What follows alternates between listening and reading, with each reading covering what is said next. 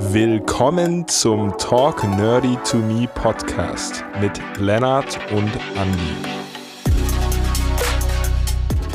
Ich erzähle immer gerne allen, die zuhören und nicht zuhören wollen, warum ich gerne spiele. Und derjenige, der sagt, er spielt nicht gerne, hat, glaube ich, nur noch nicht das Spiel gefunden, was zu ihm passt. An alle Eltern, Nachhilfe ist gut, Spielen ist besser. Also ich habe jahrelang tatsächlich Katan gespielt, bin zweifacher deutscher Meister in dem Spiel geworden, bin Weltmeisterschaftsvierter gewesen. Wenn man Turniere spielt, muss man eben mit den Leuten spielen, die am Tisch sitzen. Und es gibt einige Menschen, mit denen möchte ich dieses Spiel nicht mehr spielen. Genau, also wie viele Spiele hast du eigentlich privat? 6.000 bis 7.000 sind es. 6.000 ähm, bis 7.000?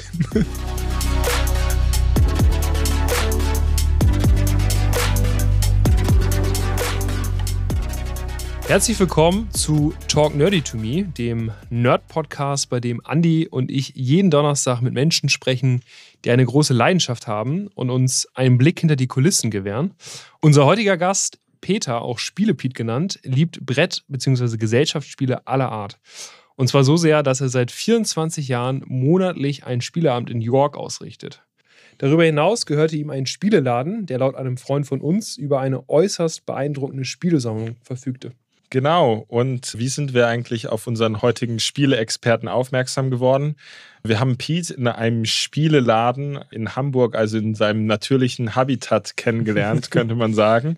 Und dort hing ein Flyer im Schaufenster, auf dem stand, dass Spiele Pete an diversen Terminen im Laden vorbeischaut und Tipps zur Spieleauswahl gibt. Und dort konnte man auch lesen, dass Pete fast alle Brett- und Kartenspiele kennt, die es gibt. Und da haben wir natürlich sofort gedacht, ja, Pete müssen wir zu unserem Podcast einladen.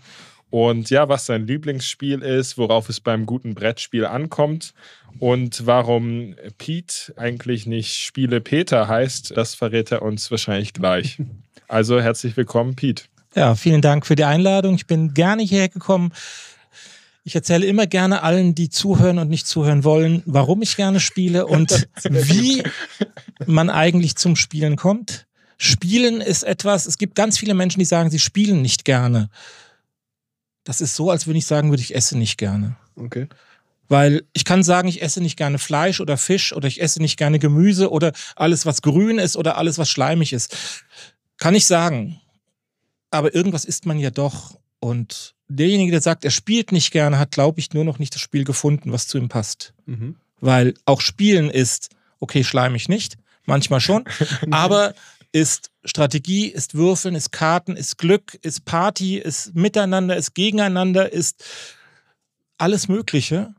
Und da kann sich jeder seinen Teil raussuchen. Und das macht das Spielen aus. Und deshalb sage ich, ich spiele nicht gerne, Glaube ich nicht. Nur nicht das Richtige gefunden.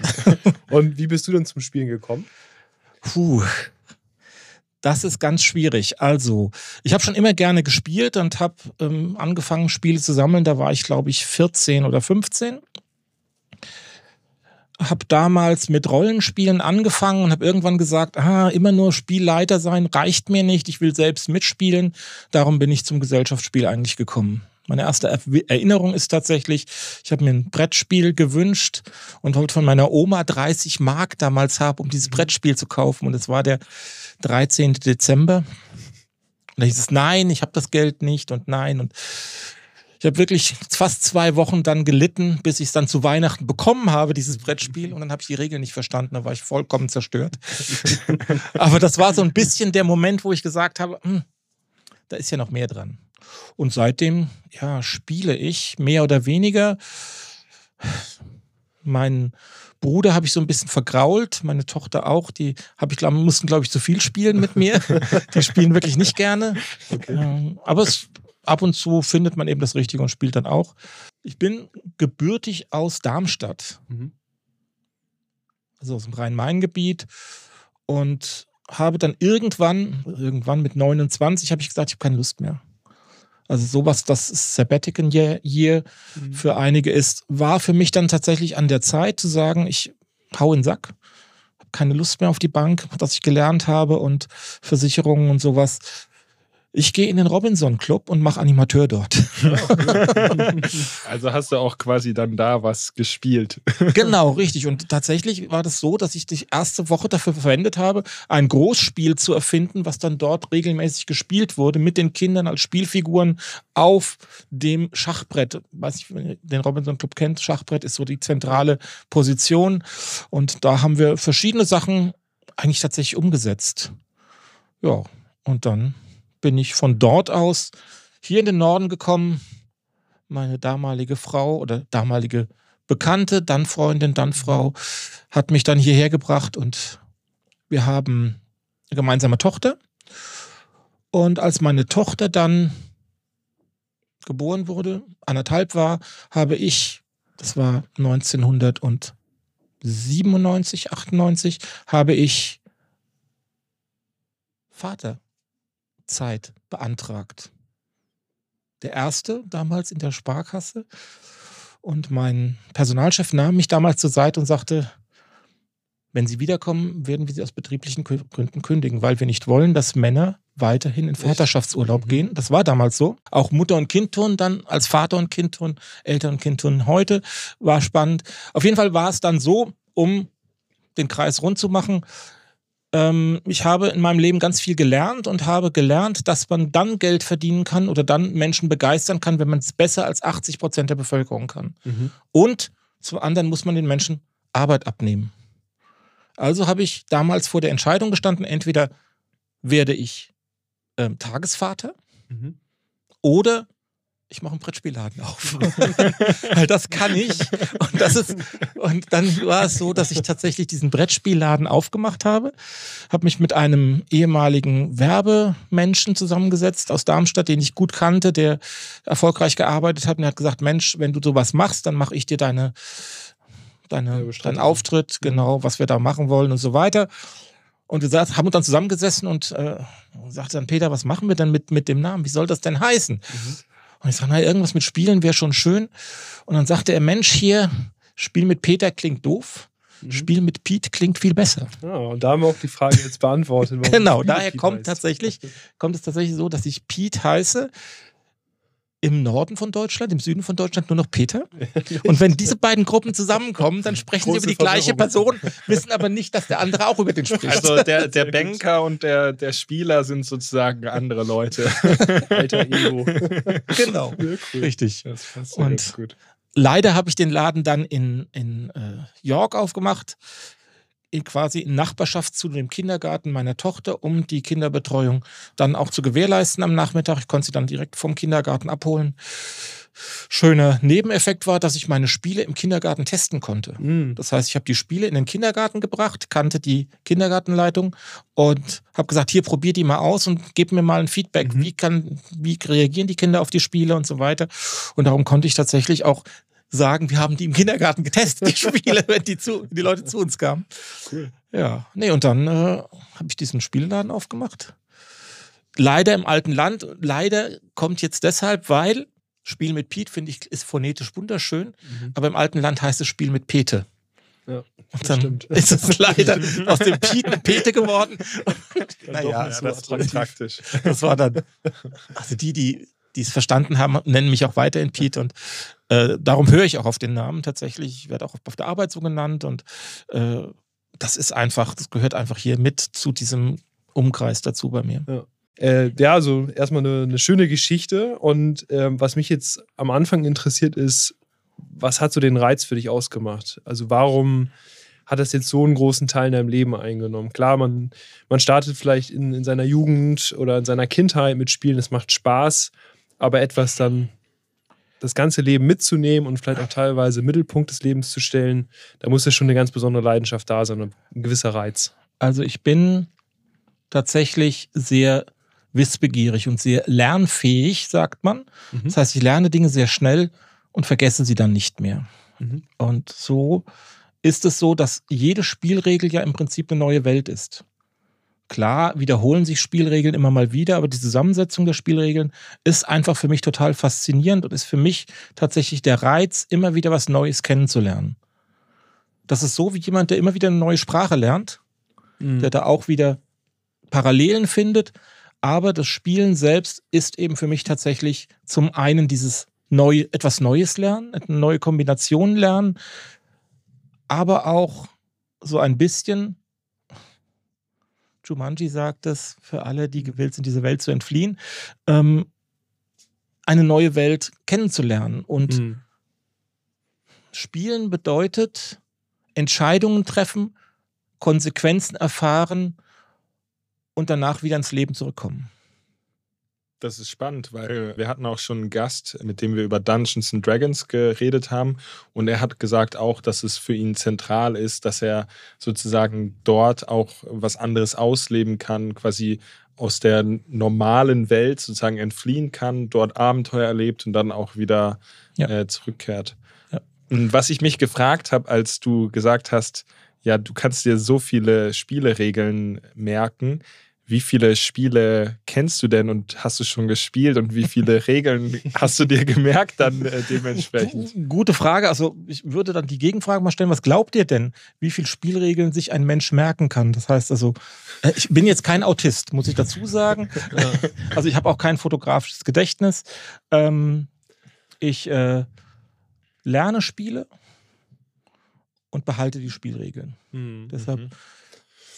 Also grundsätzlich würde ich jetzt denken, ohne mich besonders gut auszukennen, es ähnelt sich wahrscheinlich immer relativ. Du hast ja ähnliche Spielprinzipien, die dann auf verschiedene Spieltypen in unterschiedlichen Welten noch äh, angewendet werden oder in ein Spiel gegossen werden. Von daher könnte ich mir vorstellen, das kannst du gleich mal beantworten, ob es so, sag mal, 10 bis 20 Grundspieltypen gibt auf die dann viele Spiele aufbauen und man versucht das dann eigentlich eher noch so ein bisschen zu individualisieren in einzelnen Spiele. Ähm, ich würde jetzt trotzdem meine Zahl raushauen. Ich ja. würde sagen mehrere hundert. mehrere Hast du dir gemerkt?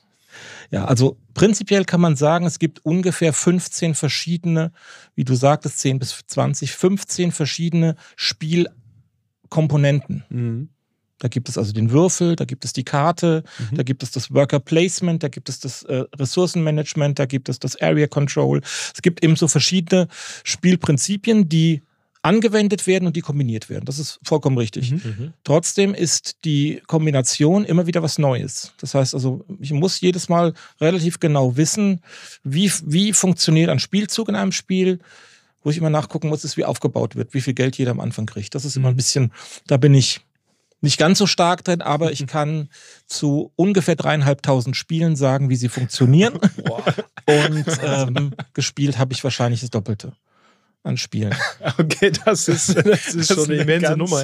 Und es ist tatsächlich so, dass ähm, ich auf meinem eigenen Spieleabend zum Teil drei Spiele gleichzeitig erkläre an drei verschiedenen mhm. Tischen mhm. und dann auch in der Lage bin, Fragen von jedem Tisch dem Spiel zuzuordnen und die Regelerklärung dann zu geben. Das Aber jetzt weiß ich auch, was du meintest mit äh, wie eine Sprache lernen. Ja. Denn an sich sind das ja dann auch, wie die Regeln sind, meinetwegen wie die Vokabeln oder diese Spielarten, von denen du gerade gesprochen hast. Und dann die Zusammensetzung sind halt dann die Sätze oder die, die die Grammatik dazu. Ja, die ne? Grammatik, ja. Das ist quasi wie eine Art Algorithmus in gewisser Weise, oder? Oder, ein, oder eine Programmiersprache. Im Grunde ist es immer relativ ähnlich. Du hast Regeln und die wendest du an und es gibt ein Spielprinzip oder einen Ablauf wie in einem Programm und dann genau. führt es zu einem Ergebnis. Genau. Und wie viele neue Spiele kommen dann jedes Jahr hinzu zu deinem großen Wissensschatz? Kannst also, du ungefähr einschätzen? Ich, ich, also, was nicht richtig ist, muss ich gleich sagen, ich kenne nicht alle Spiele. Ja.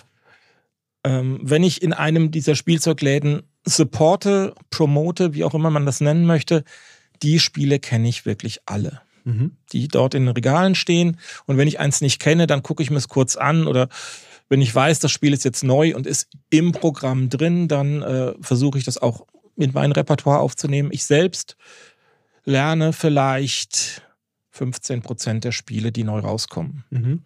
Und wenn man jetzt weiß, dass ungefähr jedes Jahr 1000 Spiele neu rauskommen, dann sind das 150 im Jahr, die ich neu dazulerne. Mhm. Zum einen über meine Tätigkeit als Promoter, zum einen äh, für meine Spieleabende, dass ich meinen, meinen Gästen immer wieder neue Spiele anbieten kann, aber auch aus eigenem Interesse heraus. Also es gibt Abende, wo ich drei oder vier Spiele lerne. Mhm. Ähm, die muss ich dann einmal anwenden. Also es ist tatsächlich so, dass wenn ich ein Spiel gespielt habe, ich es abgespeichert habe, wenn ich ein Spiel gelesen habe, kann ich es erklären, kann ich die groben Züge erklären, da fehlen mir dann so ein paar Details. Gespielt haben muss ich es eigentlich einmal, dann kann ich es mhm. beschreiben, erklären, zumindest bei den komplexen Spielen. Also wie viele Spiele hast du eigentlich privat? Das kann ich tatsächlich nicht beantworten, weil ich die nicht gezählt habe. Meine Freundin früher sagte mal, 6.000 bis 7.000 sind es. 6.000 ähm, bis 7.000? Ja. What?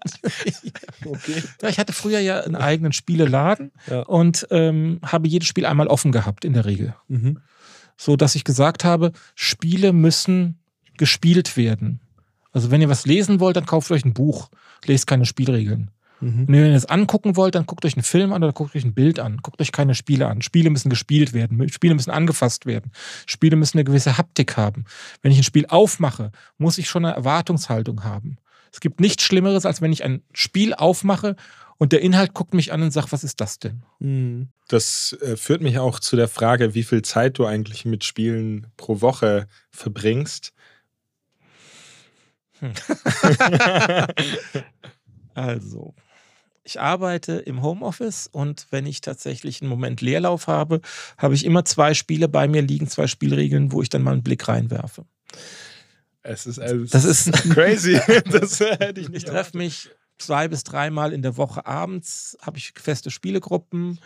Wenn es auf Feiertage zugeht, dann kann es durchaus sein, dass wir uns tatsächlich 72 Stunden mal einschließen und irgendwie 50 Spiele spielen.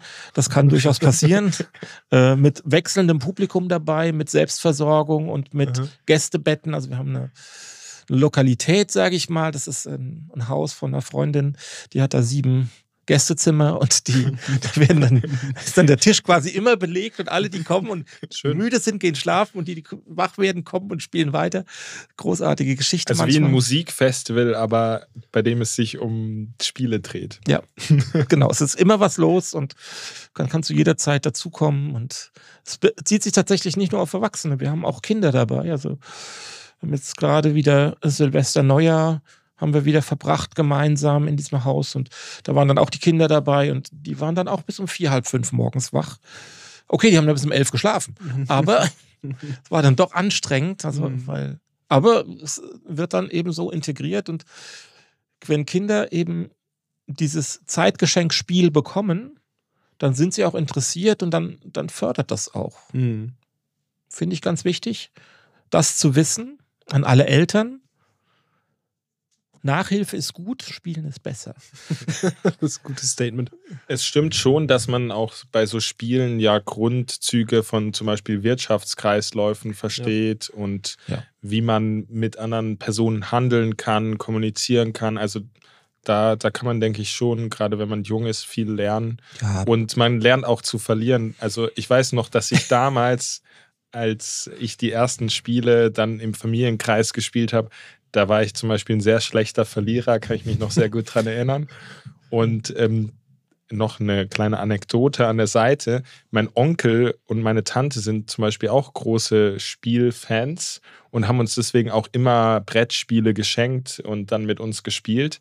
Und mein Onkel ist witzigerweise auch im, im Banker, im oder Investmentbanker und hat auch diese Leidenschaft für Spiele nicht ganz so ausgeprägt wie du, aber äh, trotzdem sehr witzig, dass also auch bestimmt äh, 50, 60 Spiele im Keller stehen und so. Also ähm, ja, dies äh, ähnliche ähnliche Leidenschaft und berufliche Verbindung irgendwie. Ja, es gibt ganz viele Parallelen. Also es ist tatsächlich so, dass ähm, Soft Skills zum Beispiel, die in Assessment Centern unterrichtet werden, im Spiel genauso unterrichtet werden. Wie du sagst, äh, Kommunikation, Risikobereitschaft, Risikoabwägung gehört dazu, Ressourcenmanagement, äh, Planung und natürlich auch richtige Einschätzung des Gegenübers. Das gehört dazu. Ich meine, das kennen wir aus dem Pokern. Mhm. Da musst du nicht die Karten spielen, sondern deinen Gegner. Aber auch für Kinder ist es interessant, tatsächlich.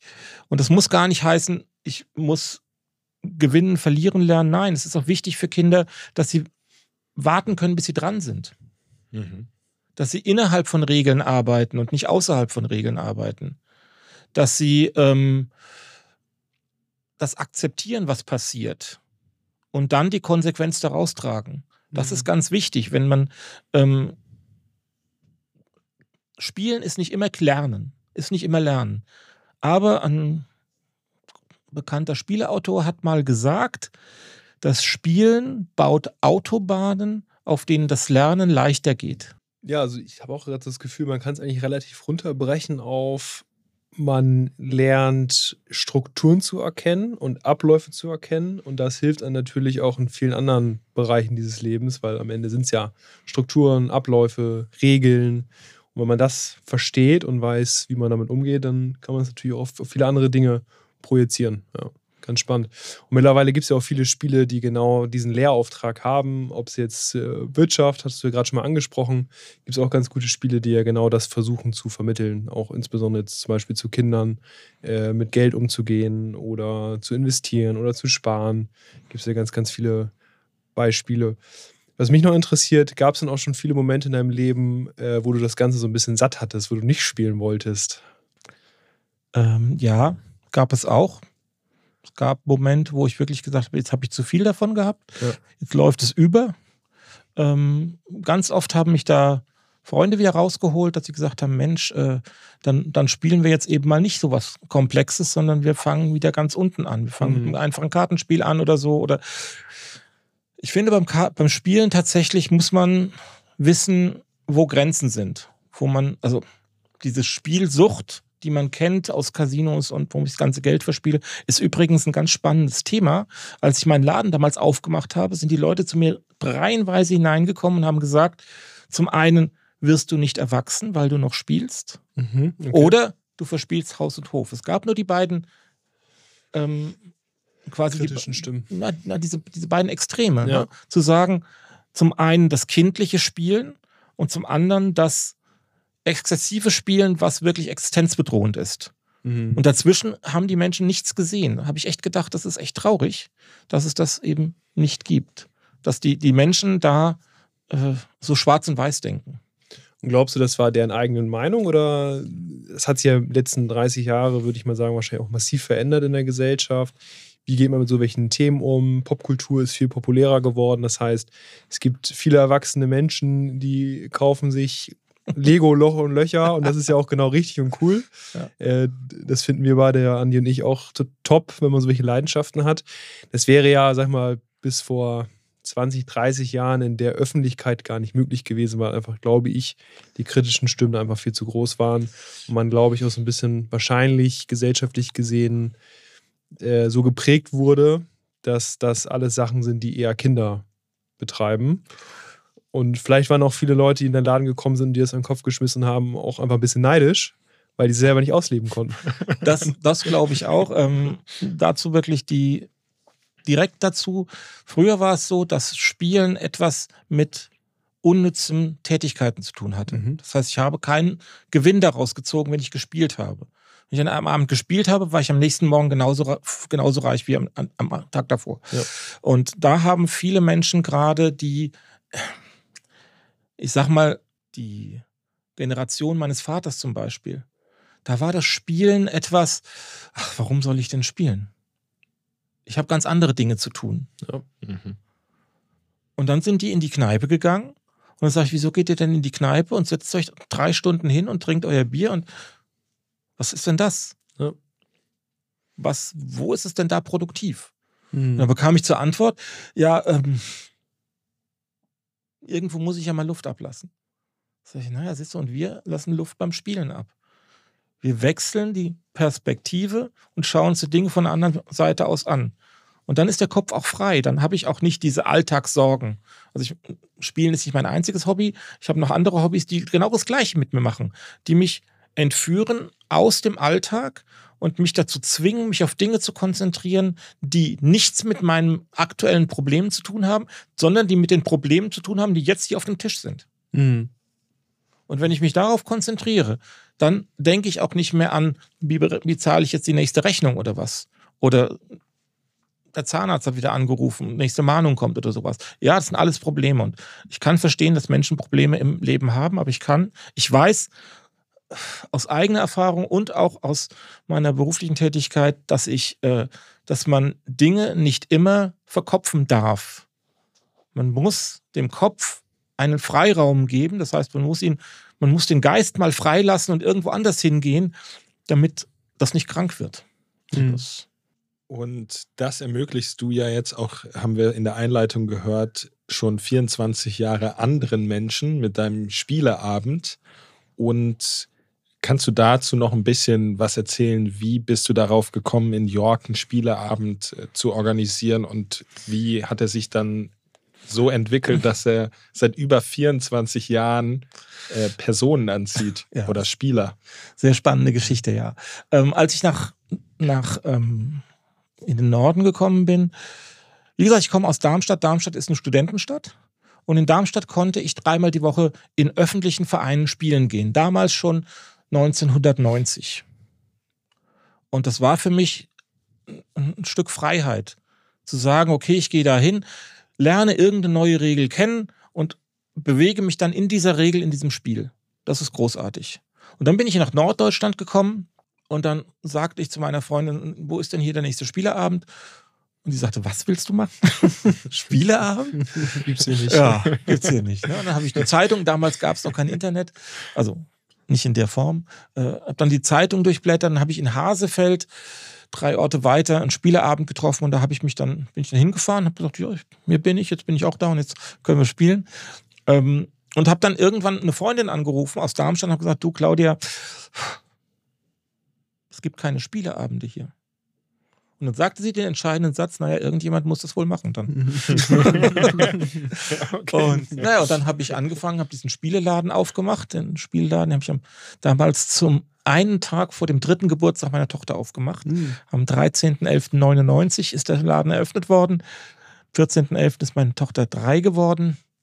Die Elternzeit war vorbei, es musste ja was passieren. Mhm. Ähm, und damals waren die Voraussetzungen günstig. Dann habe ich den Spielladen aufgemacht und habe dann auch tatsächlich sehr schnell angeboten, im Laden zu spielen. Der Laden war 25 Quadratmeter groß. Okay. Vielleicht 30. Ich habe da zwei Tische reingestellt und etliche Regale, die ich mit Spielen gefüllt habe und habe dann diese zwei Tische mit acht Stühlen da reingestellt und habe dann an die Tür geschrieben, äh, Spieleabend, ihr könnt euch anmelden. Und dann kamen so die ersten und am 6.12. Nikolaus haben wir dann den ersten Spieleabend gemacht mit acht Leuten. Und ich habe dann gesagt, okay, das hat gut geklappt, das machen wir wieder.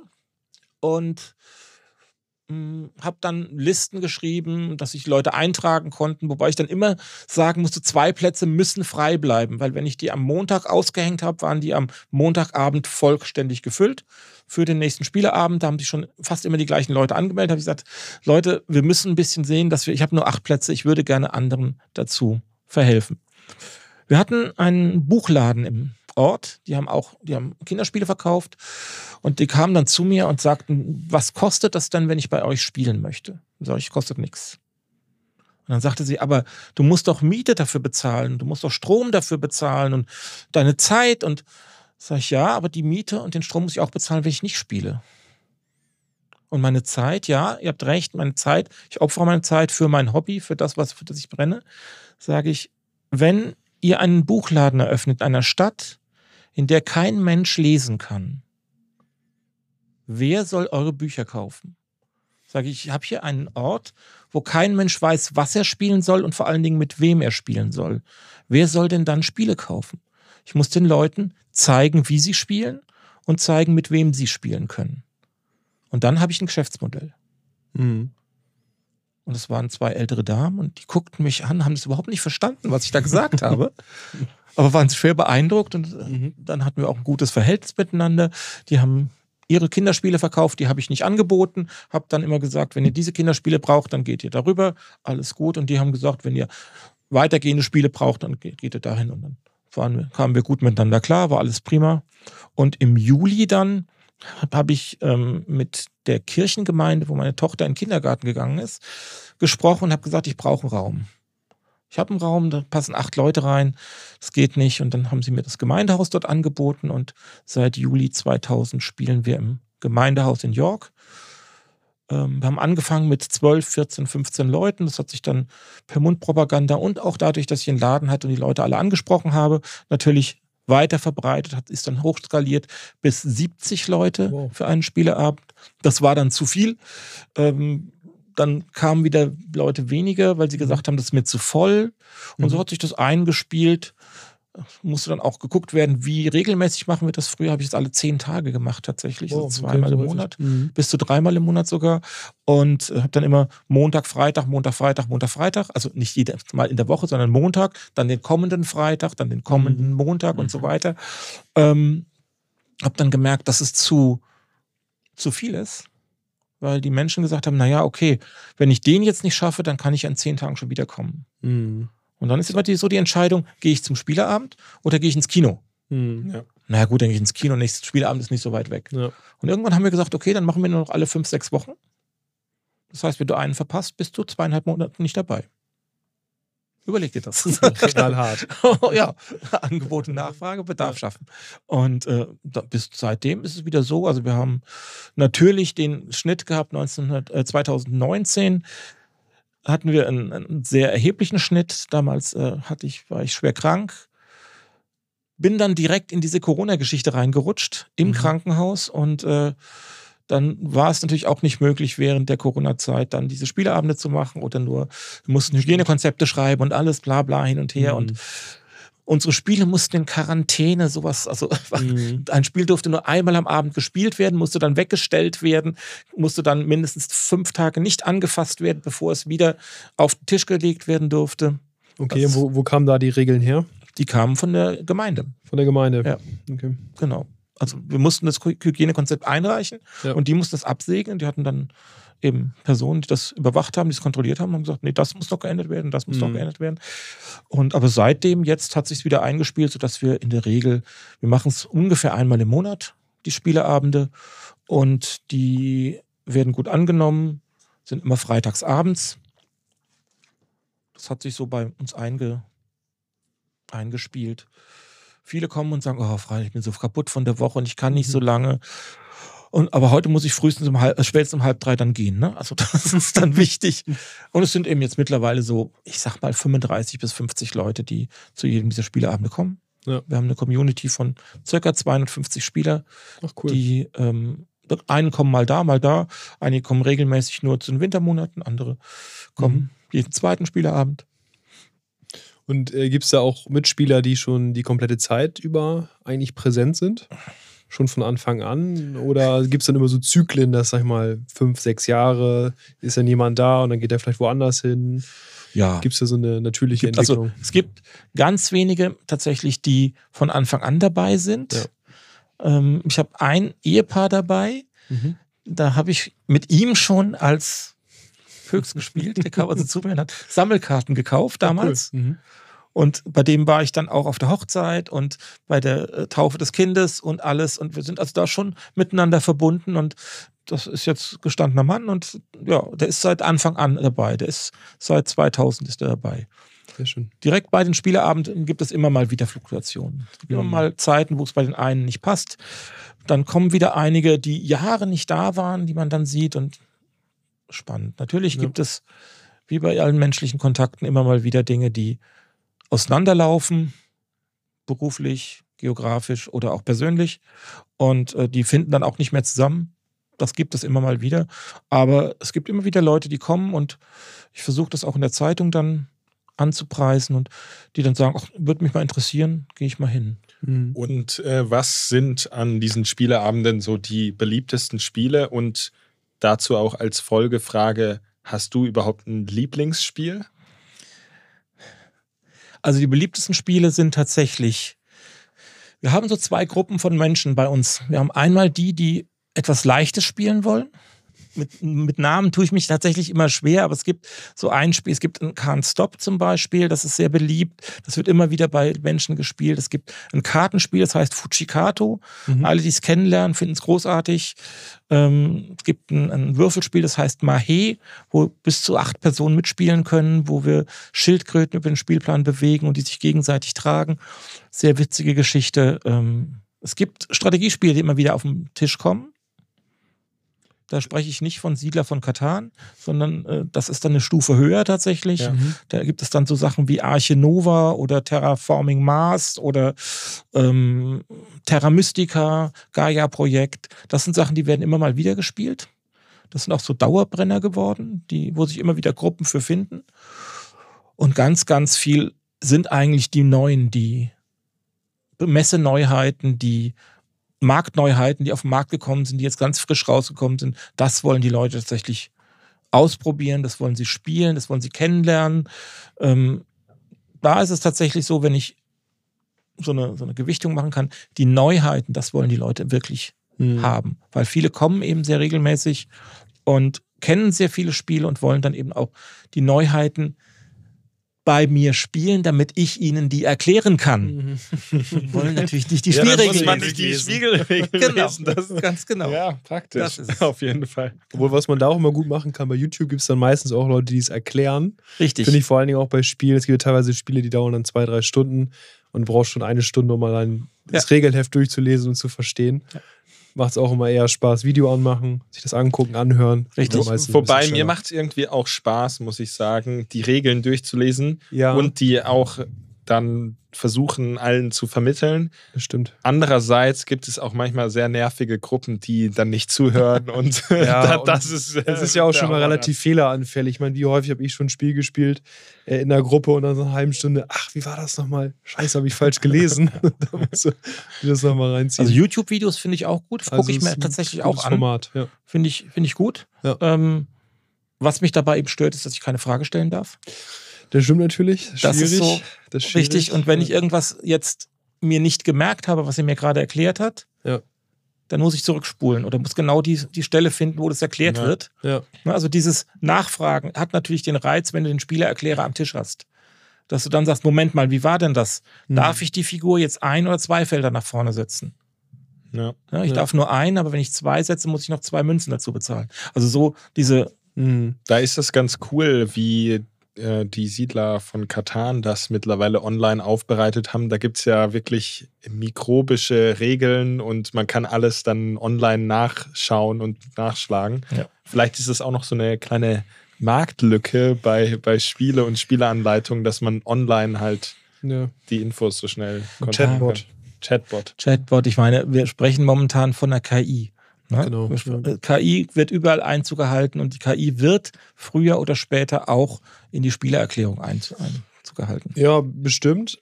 Ich stelle mir aber die Frage, schafft es dann eine KI, die Komplexität in der Form zu erfassen mit Sicherheit?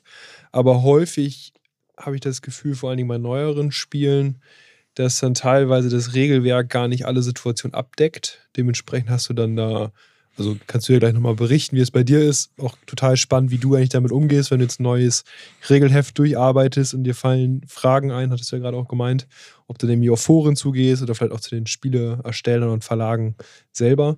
Ähm, genau, und da hatte ich auch mal ein Spiel, ich weiß nicht mehr ganz genau, wie das hieß. Mir fällt es gerade ein, Paleo. Paleo, ja. Ja, genau. Mhm. Und da war das eben so, wir hatten, das habe ich mit meiner Freundin gespielt und wir hatten mehrere Situationen, wo wir uns gefragt haben, okay, wie funktioniert das jetzt, weil es ist einfach im Regelheft nicht abgedeckt. Und wir haben ein Forum gefunden, da war dann tatsächlich der Spieleentwickler und hat darauf geantwortet und irgendwann hat auch mal geantwortet, Leute, denkt es euch selber aus, ich habe da keine Lust mehr drauf, ich habe einfach nicht drüber nachgedacht. Ja. Und äh, fand ich ganz spannend und ich glaube, wäre jetzt mein Bauchgefühl, und das kannst du nochmal bestätigen oder revidieren, es passiert schon noch relativ häufig, dass da einfach äh, zumindest in den Anfängen eines Spiels nicht alles bedacht wurde. Ja. Kann ja auch gar nicht, also weil es ja. dann doch zu komplex ist. Ja, also man muss sagen, die redaktionelle Leistung in den einzelnen Verlagen ist schon sehr stark, dass sie sehr viele Dinge abdecken, wenn sie Spiele Prototypen bekommen. Wir hatten anfänglich bei uns auch einige Spieleentwickler, Spieleautoren, die bei uns Spiele getestet haben wo dann tatsächlich wir als Spieler gesagt haben, da ist noch eine Lücke im System. Da müsst ihr nochmal drüber nachdenken, was passiert, wenn das passiert. Ähm, aber es ist richtig, es gibt viele, viele Spiele, die diese Lücken haben. Und wo man dann, also ich gehe dann dahin und sage, so, was hat der, der Autor sich dabei gedacht? Was will er ja. erreichen, wenn jemand diesen Spielzug macht? Und wenn es ein Spielzug ist, der gegen das Spiel geht, Will der Autor, dass wir das machen dürfen? Oder gibt es dort eben Grenzen, die wir nicht überschreiten sollten? Ich lasse mich da immer ganz gerne von meinem Gefühl leiten. Ich äh, gucke auch öfter mal in Foren nach. Ähm, ab und zu schreibe ich tatsächlich Verlage an, Redaktionen an oder sowas, wo ich dann, wenn ich dann wirklich auf eine Frage komme, wo ich sage, pff, überhaupt keine Ahnung, wie ihr das meint, Ähm, ich habe jahrelang gerade mit dem Kosmos Verlag sehr eng zusammengearbeitet, weil ich dort auf der Messe immer ähm, als Spielerklärer war. Und das Schöne war tatsächlich, dass wir alle Neuheiten erklärt bekommen haben von den Autoren und den Redakteuren. Und wenn wir gesagt haben, diese Lücke haben wir nicht verstanden, dann konnte der Autor oder der Redakteur uns das erklären. Also es gibt da schon Leute, die man, die man mit ins Boot nehmen kann. Aber oftmals finde ich, wenn wir, wenn man das Spielprinzip dieses oder die Idee des Spiels verstanden hat, dann kann man bestimmte Regeln, die nicht klar definiert sind, im Sinne dieser, dieses Spiels dann festlegen, sage ich einfach ja. mal. Und dann ja. sagt, das ist einfach nicht vorgesehen, dass, ja. dass man das macht. Das widerspricht dem Spielwitz, dem Spielsinn. Ja. Darum das mit dem Spielzug nicht ja. zu. Das finde ich eine sehr, sehr schöne Herangehensweise, weil das ist ja, ich glaube, es gibt halt einfach auch viele Kandidaten oder KandidatInnen, die auch darauf aus sind, äh, dann das so lange zu diskutieren, lang und breit, dass man einfach dann im Recht ist. Und im Grunde geht es ja genau darum, dass man einfach ein schönes Spiel hat, ein schönes Spielprinzip und äh, dass es einfach alles möglichst logisch auch gespielt wird. Du, du hast gerade von Spielautoren gesprochen und da würde mich interessieren, ob es Spielautoren und damit auch Spiele, Stichwort Lieblingsspiel, dem bist du bisher ausgewichen, gibt, die du besonders magst oder deren Spielekreationen du besonders magst. Und immer noch, die Frage ist noch offen, ja. hast du ein Lieblingsspiel? Ich beantworte die gerne. Das beantworten wir heute noch. ja, das ist kein Problem. Also sage ich auch gerne, ich habe tatsächlich Lieblingsspiele, mhm. weil ich glaube, der Spielreiz ist auch davon abhängig, mit wem ich das spiele. Ja. Mhm. Ich habe Spielegruppen, die strategische Spiele spielen. Da gibt es zum Beispiel ein Spiel, das heißt Kingsburg.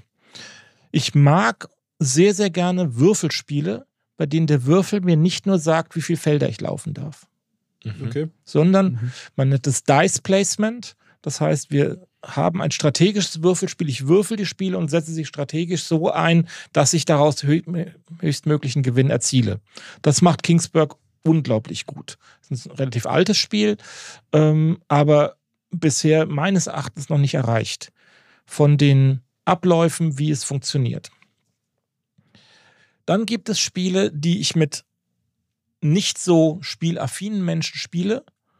Auch hier habe ich ein Lieblingsspiel, das heißt Crazy Race, ist von Ravensburger und dort ist es so, dass ich ganz hübsche Geschichte für dieses Spiel, die äh, die Löwen haben gesehen, dass die Eiswagenverkäufer, dass der Eisverkäufer mit ihren Wagen tagsüber durch die Gegend fahren.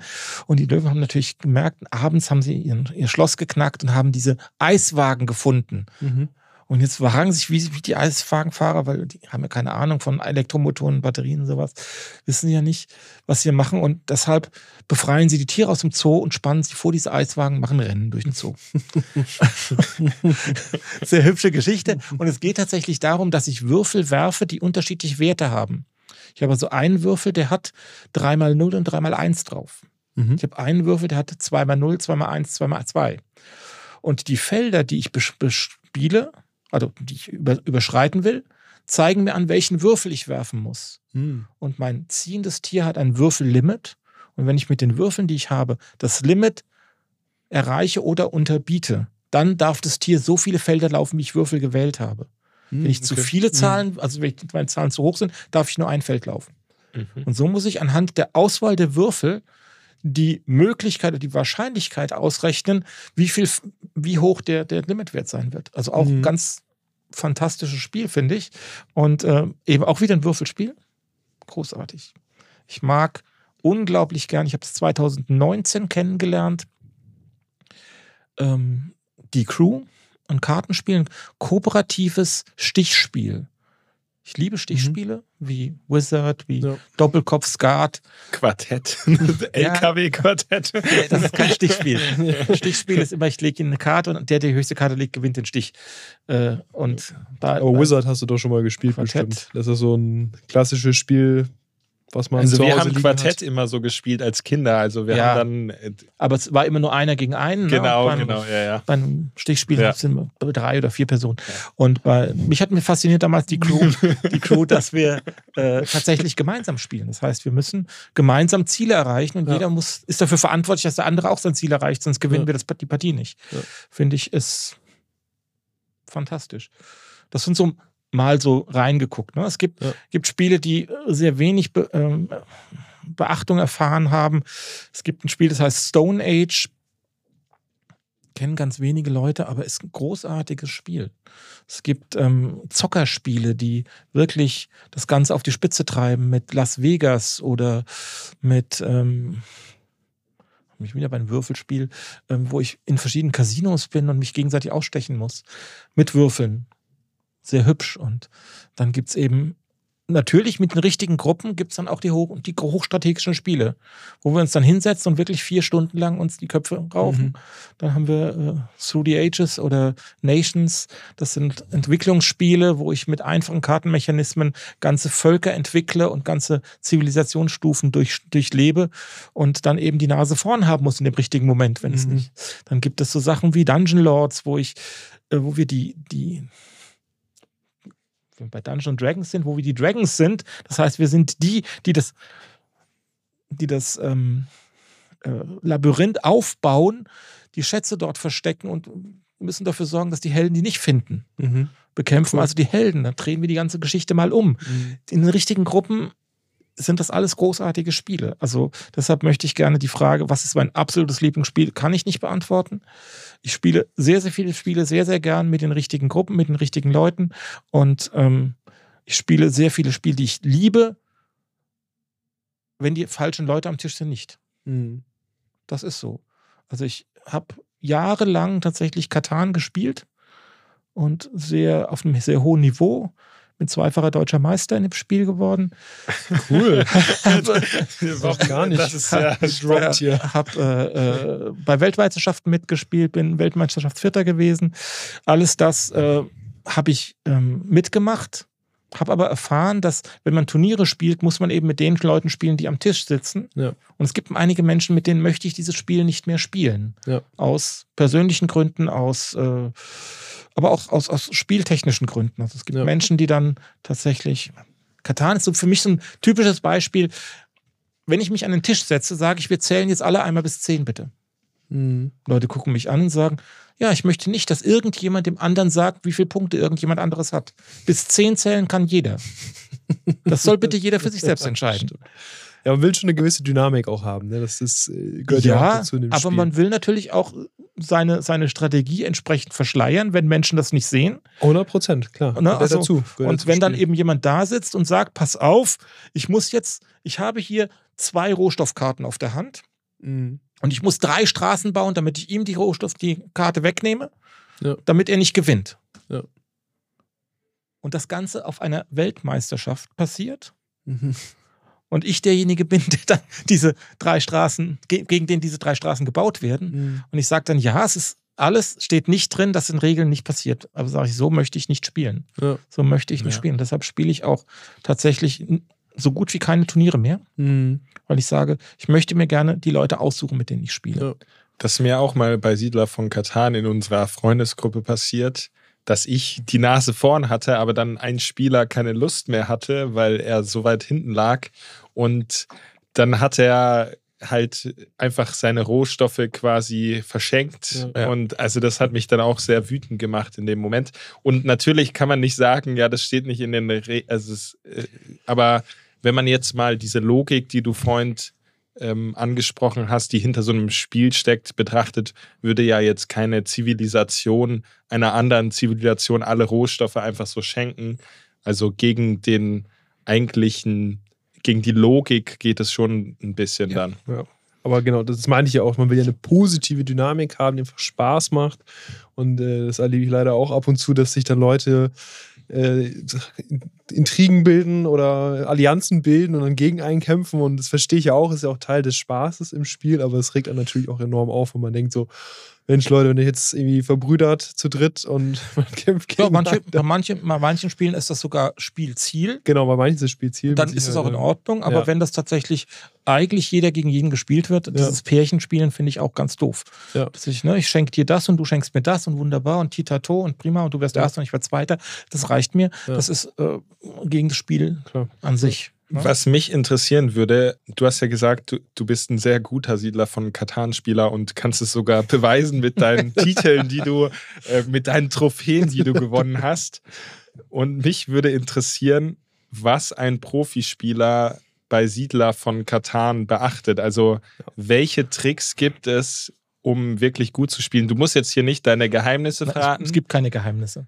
Ähm, aber das steht immer auch bei, wenn wir das so hobbymäßig spielen, wieder zur Diskussion, okay, welche Zahlen sind jetzt die besten oder wo, äh, worum, was sind eigentlich die wichtigsten Mechanismen, die man gut spielen muss, um mit Siedler von Katan erfolgreich zu werden. Und ich glaube, es wäre auch noch cool, wenn du zu Beginn nochmal ganz grob erklärst, wie das Spiel funktioniert, dass auch Leute, die das noch nicht gespielt haben, äh, Klar. dann das verstehen. Kein Problem. Also früher die Siedler von Katan, momentan heißt es nur noch Katan, weil der Verlag gesagt hat, Katan ist ein Kunstname und kann in allen Ländern verkauft werden. Die Siedler musste immer übersetzt werden und hat deshalb zu Irritationen geführt. Deshalb heißt das Spiel zurzeit nur noch Katan. Katan ist eine Insel, da kann ich fünf verschiedene Rohstoffe ernten. Ich, zu Beginn habe ich zwei Siedlungen.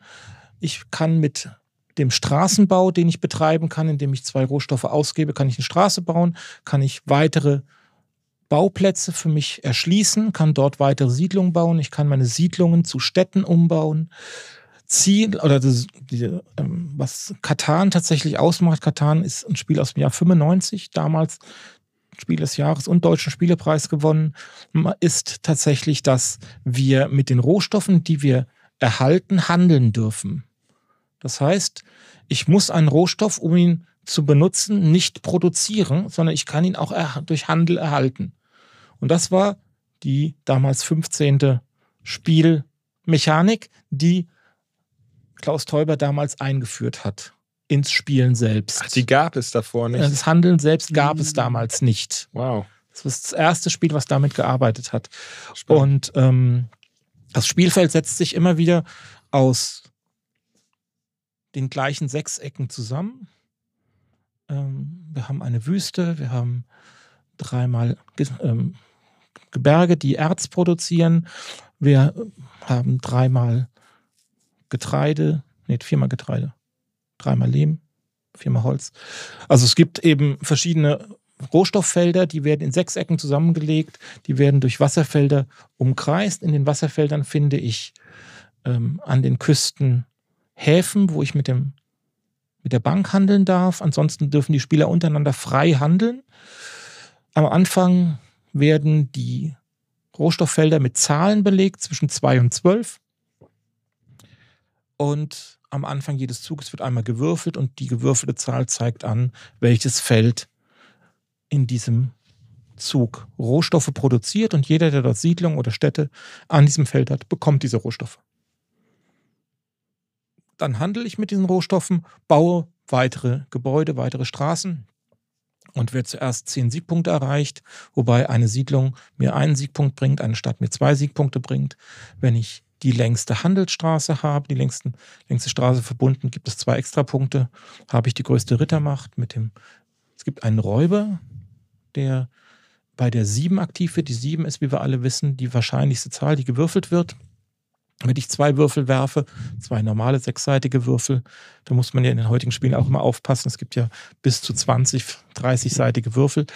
Ähm, aber wenn ich normalerweise normale zwei sechsseitige Würfel nehme, ist sieben immer die Zahl, die am häufigsten kommt. Damit wird der, der Räuber aktiviert. Die Räuber werden, der Ritter wird aktiviert, der, die Räuber werden versetzt und blockieren ein Feld, das nicht mehr geerntet werden kann. Ganz grob so die Spielregeln für Katan. Man merkt, da, dass du geübt bist im Erklären von Regeln. ja, gut. Zweifacher Meister. Nein, aber und äh, bei Katan, um die erste Frage zu beantworten, gibt es einfache Regeln, die ich beachten muss. Als erstes muss ich mir den Spielplan angucken. Meine erste Siedlung, die ich setze, ist die wichtigste. Ich muss mit dieser Siedlung die Rohstoffe erreichen, die knapp sind, die trotzdem eine gute Wahrscheinlichkeit haben gute Wahrscheinlichkeiten sind natürlich die 6, die 8, die 5, die 10. Trotzdem bleibt Katan ein Würfelspiel. Und ich habe auch schon Spiele gegen die 3 und die 11 verloren. Ja, die drei war Hm. beim letzten Spiel, als wir gespielt haben, zum Beispiel die beste Zahl. und, äh, genau. Das, das, dafür bleibt es ein Würfelspiel und dafür bleibt es ein Glücksspiel. Ähm, ich muss mir die Felder anschauen. Welches, welcher Rohstoff wird wahrscheinlich Mangelware sein? Will ich den selbst produzieren oder suche ich mir irgendetwas, was derjenige braucht, der diesen Rohstoff produziert? Wird, Holz wird wenig produziert. Ganz schlechte Zahlen auf Holz. 2, 12, 11, 3. Gehe ich wirklich an die 11 und die 3 ran? Oder produziere ich andere Dinge und tausche sie über die Häfen mit der Bank oder mit demjenigen, der tatsächlich Holz produziert? Mit dem Rohstoff, den er braucht. Weil wenn er da rangeht, dann kann er an bestimmte andere Rohstoffe nicht mehr ran. Und die sichere ich mir. Hm. Mhm. Zweite Regel, tausche immer dann, wenn es für dich günstig ist. Wenn du dran bist, darfst du ein wenig mehr bezahlen, weil du es sofort umsetzen kannst. Wenn du lange brauchst, um wieder dran zu sein, um die Rohstoffe, die du erhandelst, dann auch einzusetzen, dann musst du ein bisschen mehr dafür bekommen, für das, was du anbietest. Mhm. Das heißt, deine Verhandlungsposition ist auch abhängig von deiner Sitzposition. Hm. Die erste Stadt, die ihr baut, ist immer die erste Siedlung, die ihr gesetzt habt.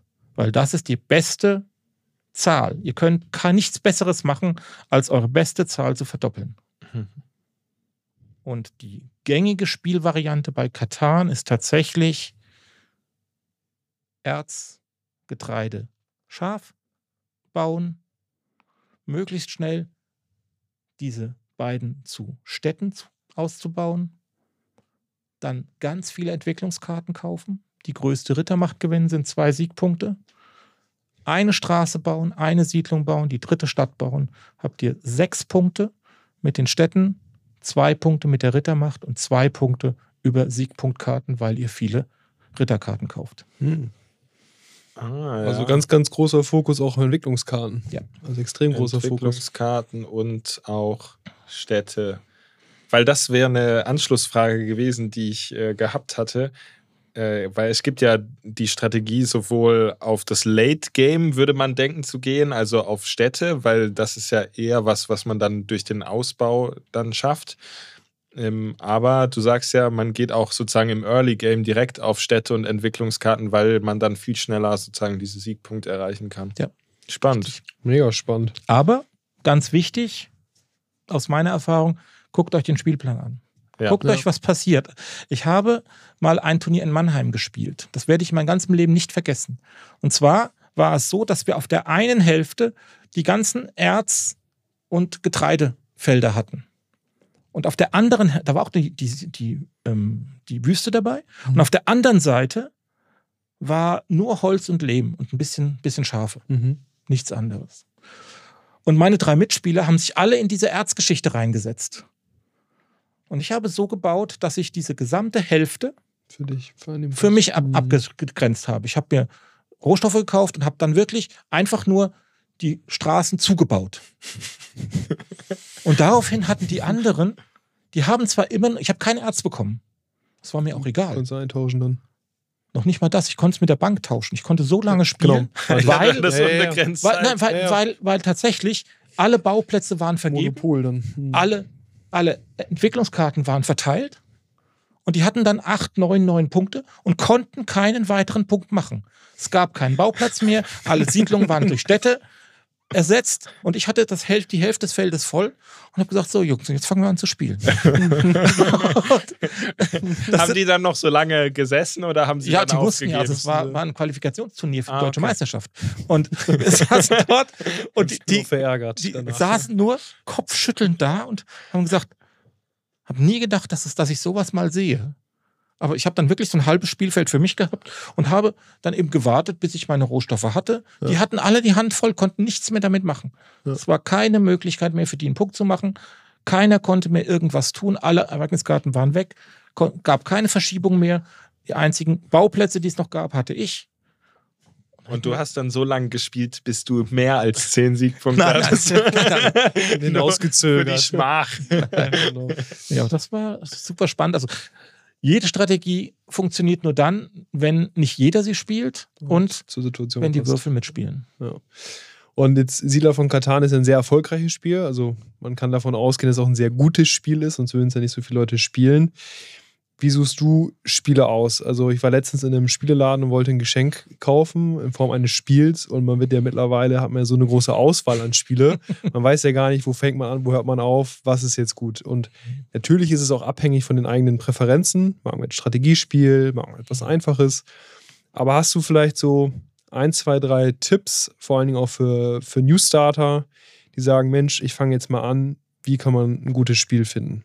Und ist diese Auszeichnung Spiel des Jahres, ist es ein gutes Kriterium, um danach Spieler auszuwählen? Oder denkst du, da, da verpasst man auch vieles? Meinst du ja, Freund, dass das durchaus passieren kann? Okay, viele Fragen. Mal gucken, wie ich es aufbaue. ähm, du kannst uns ja anfangen, wie du selber ein gutes Spiel aussuchst. Wenn du jetzt 20 Spiele vor dir hast, wie würdest du das Spiel aussuchen? Also ein wenn, Spiel. Wenn ich ein Brettspiel aussuche, dann gucke ich mir erstmal an, ob es mich optisch anspricht. Ich gucke mir das Thema an, ob es mich thematisch anspricht. Und wenn ich es aussuche, gucke ich dann, was das Internet sagt. Tatsächlich. Okay. Also mhm. ich hole mir da wirklich auch Meinungen von YouTubern, die ich kenne oder mit deren Meinung ich auch so ein bisschen konform gehe mhm. ähm, und gucke mir das an. Wer ist da empfehlenswert von auf YouTube? Zwei, drei also ich mag gerne äh, Thomas und Christian von Better Board Games. Die haben einen sehr differenzierten Einblick. Ich mag gerne ähm, Kron und Hunter. Früher, jetzt nur noch Hunter and Friends also den Herrn Jäger, den mag ich sehr gerne, ähm, weil er das gut aufbaut. Auch wenn ich ab und zu mal nicht mit ihm einer Meinung gehe, aber ich kann gut verstehen, wenn er was erklärt. Mhm. Und ähm, ansonsten passiert es mir tatsächlich auch, dass ich Fehlkäufe habe, dass ich mir Spiele besorge, die ich spiele und dann denke, ach nee, was hast du da besorgt? Mhm. Wo ich mich einfach von, von dem Thema habe an, äh, ab, äh, ab, ablenken lassen. Ablenken lassen. Genau, mhm. richtig. Also ähm, wenn ich ein Nichtspieler wäre, würde ich mir tatsächlich auch in Hamburg die Möglichkeit holen, mich auszutauschen. Wenn ich mir Spiele holen möchte, wenn ich das, das als Hobby haben möchte. Wenn ich ab und zu ein Spiel kaufen möchte, dann kann ich mich sehr gut an das Spiel des Jahres wenden. Äh, Spiel des Jahres vergibt eine Jury.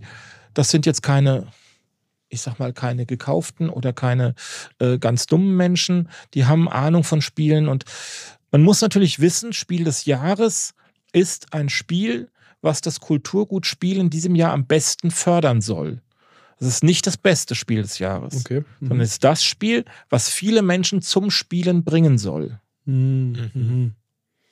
So wie wir also letztes Jahr dann mit dem Spiel des Jahres Dorfromantik eben viele Leute zum Spielen bringen, weil es ist ein kooperatives Spiel.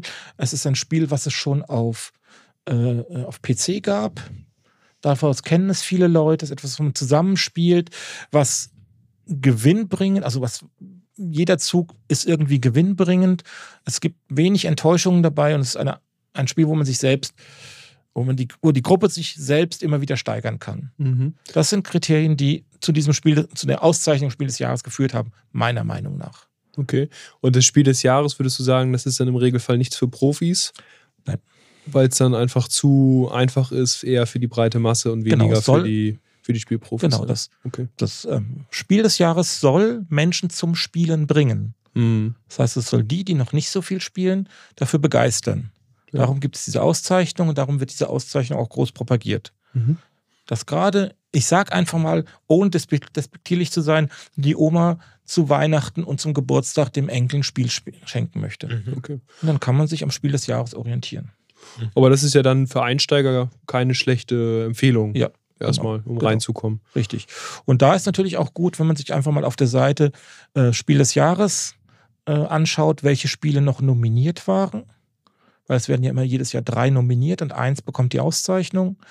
Ähm, und was ich auch gut finde, die Jury-Spiel des Jahres gibt immer eine Empfehlungsliste raus, wo dann nochmal Spiele drauf sind, mhm. die auch okay. besonders bemerkenswert waren. Mhm. Und da findet sich, also meines Erachtens findet sich, für, auch für mich findet sich da immer ein oder zwei Spiele, wo ich sage, wow, das habe ich nicht auf dem Schirm gehabt.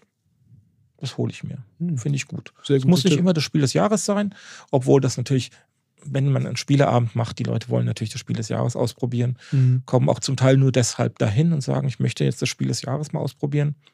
Okay. Finde ich auch in Ordnung. Aber für mich persönlich ist Spiel des Jahres auch keine Kaufempfehlung mehr. Aber ich kann Menschengruppen verstehen, die gerne Spiel des Jahres spielen. Mhm.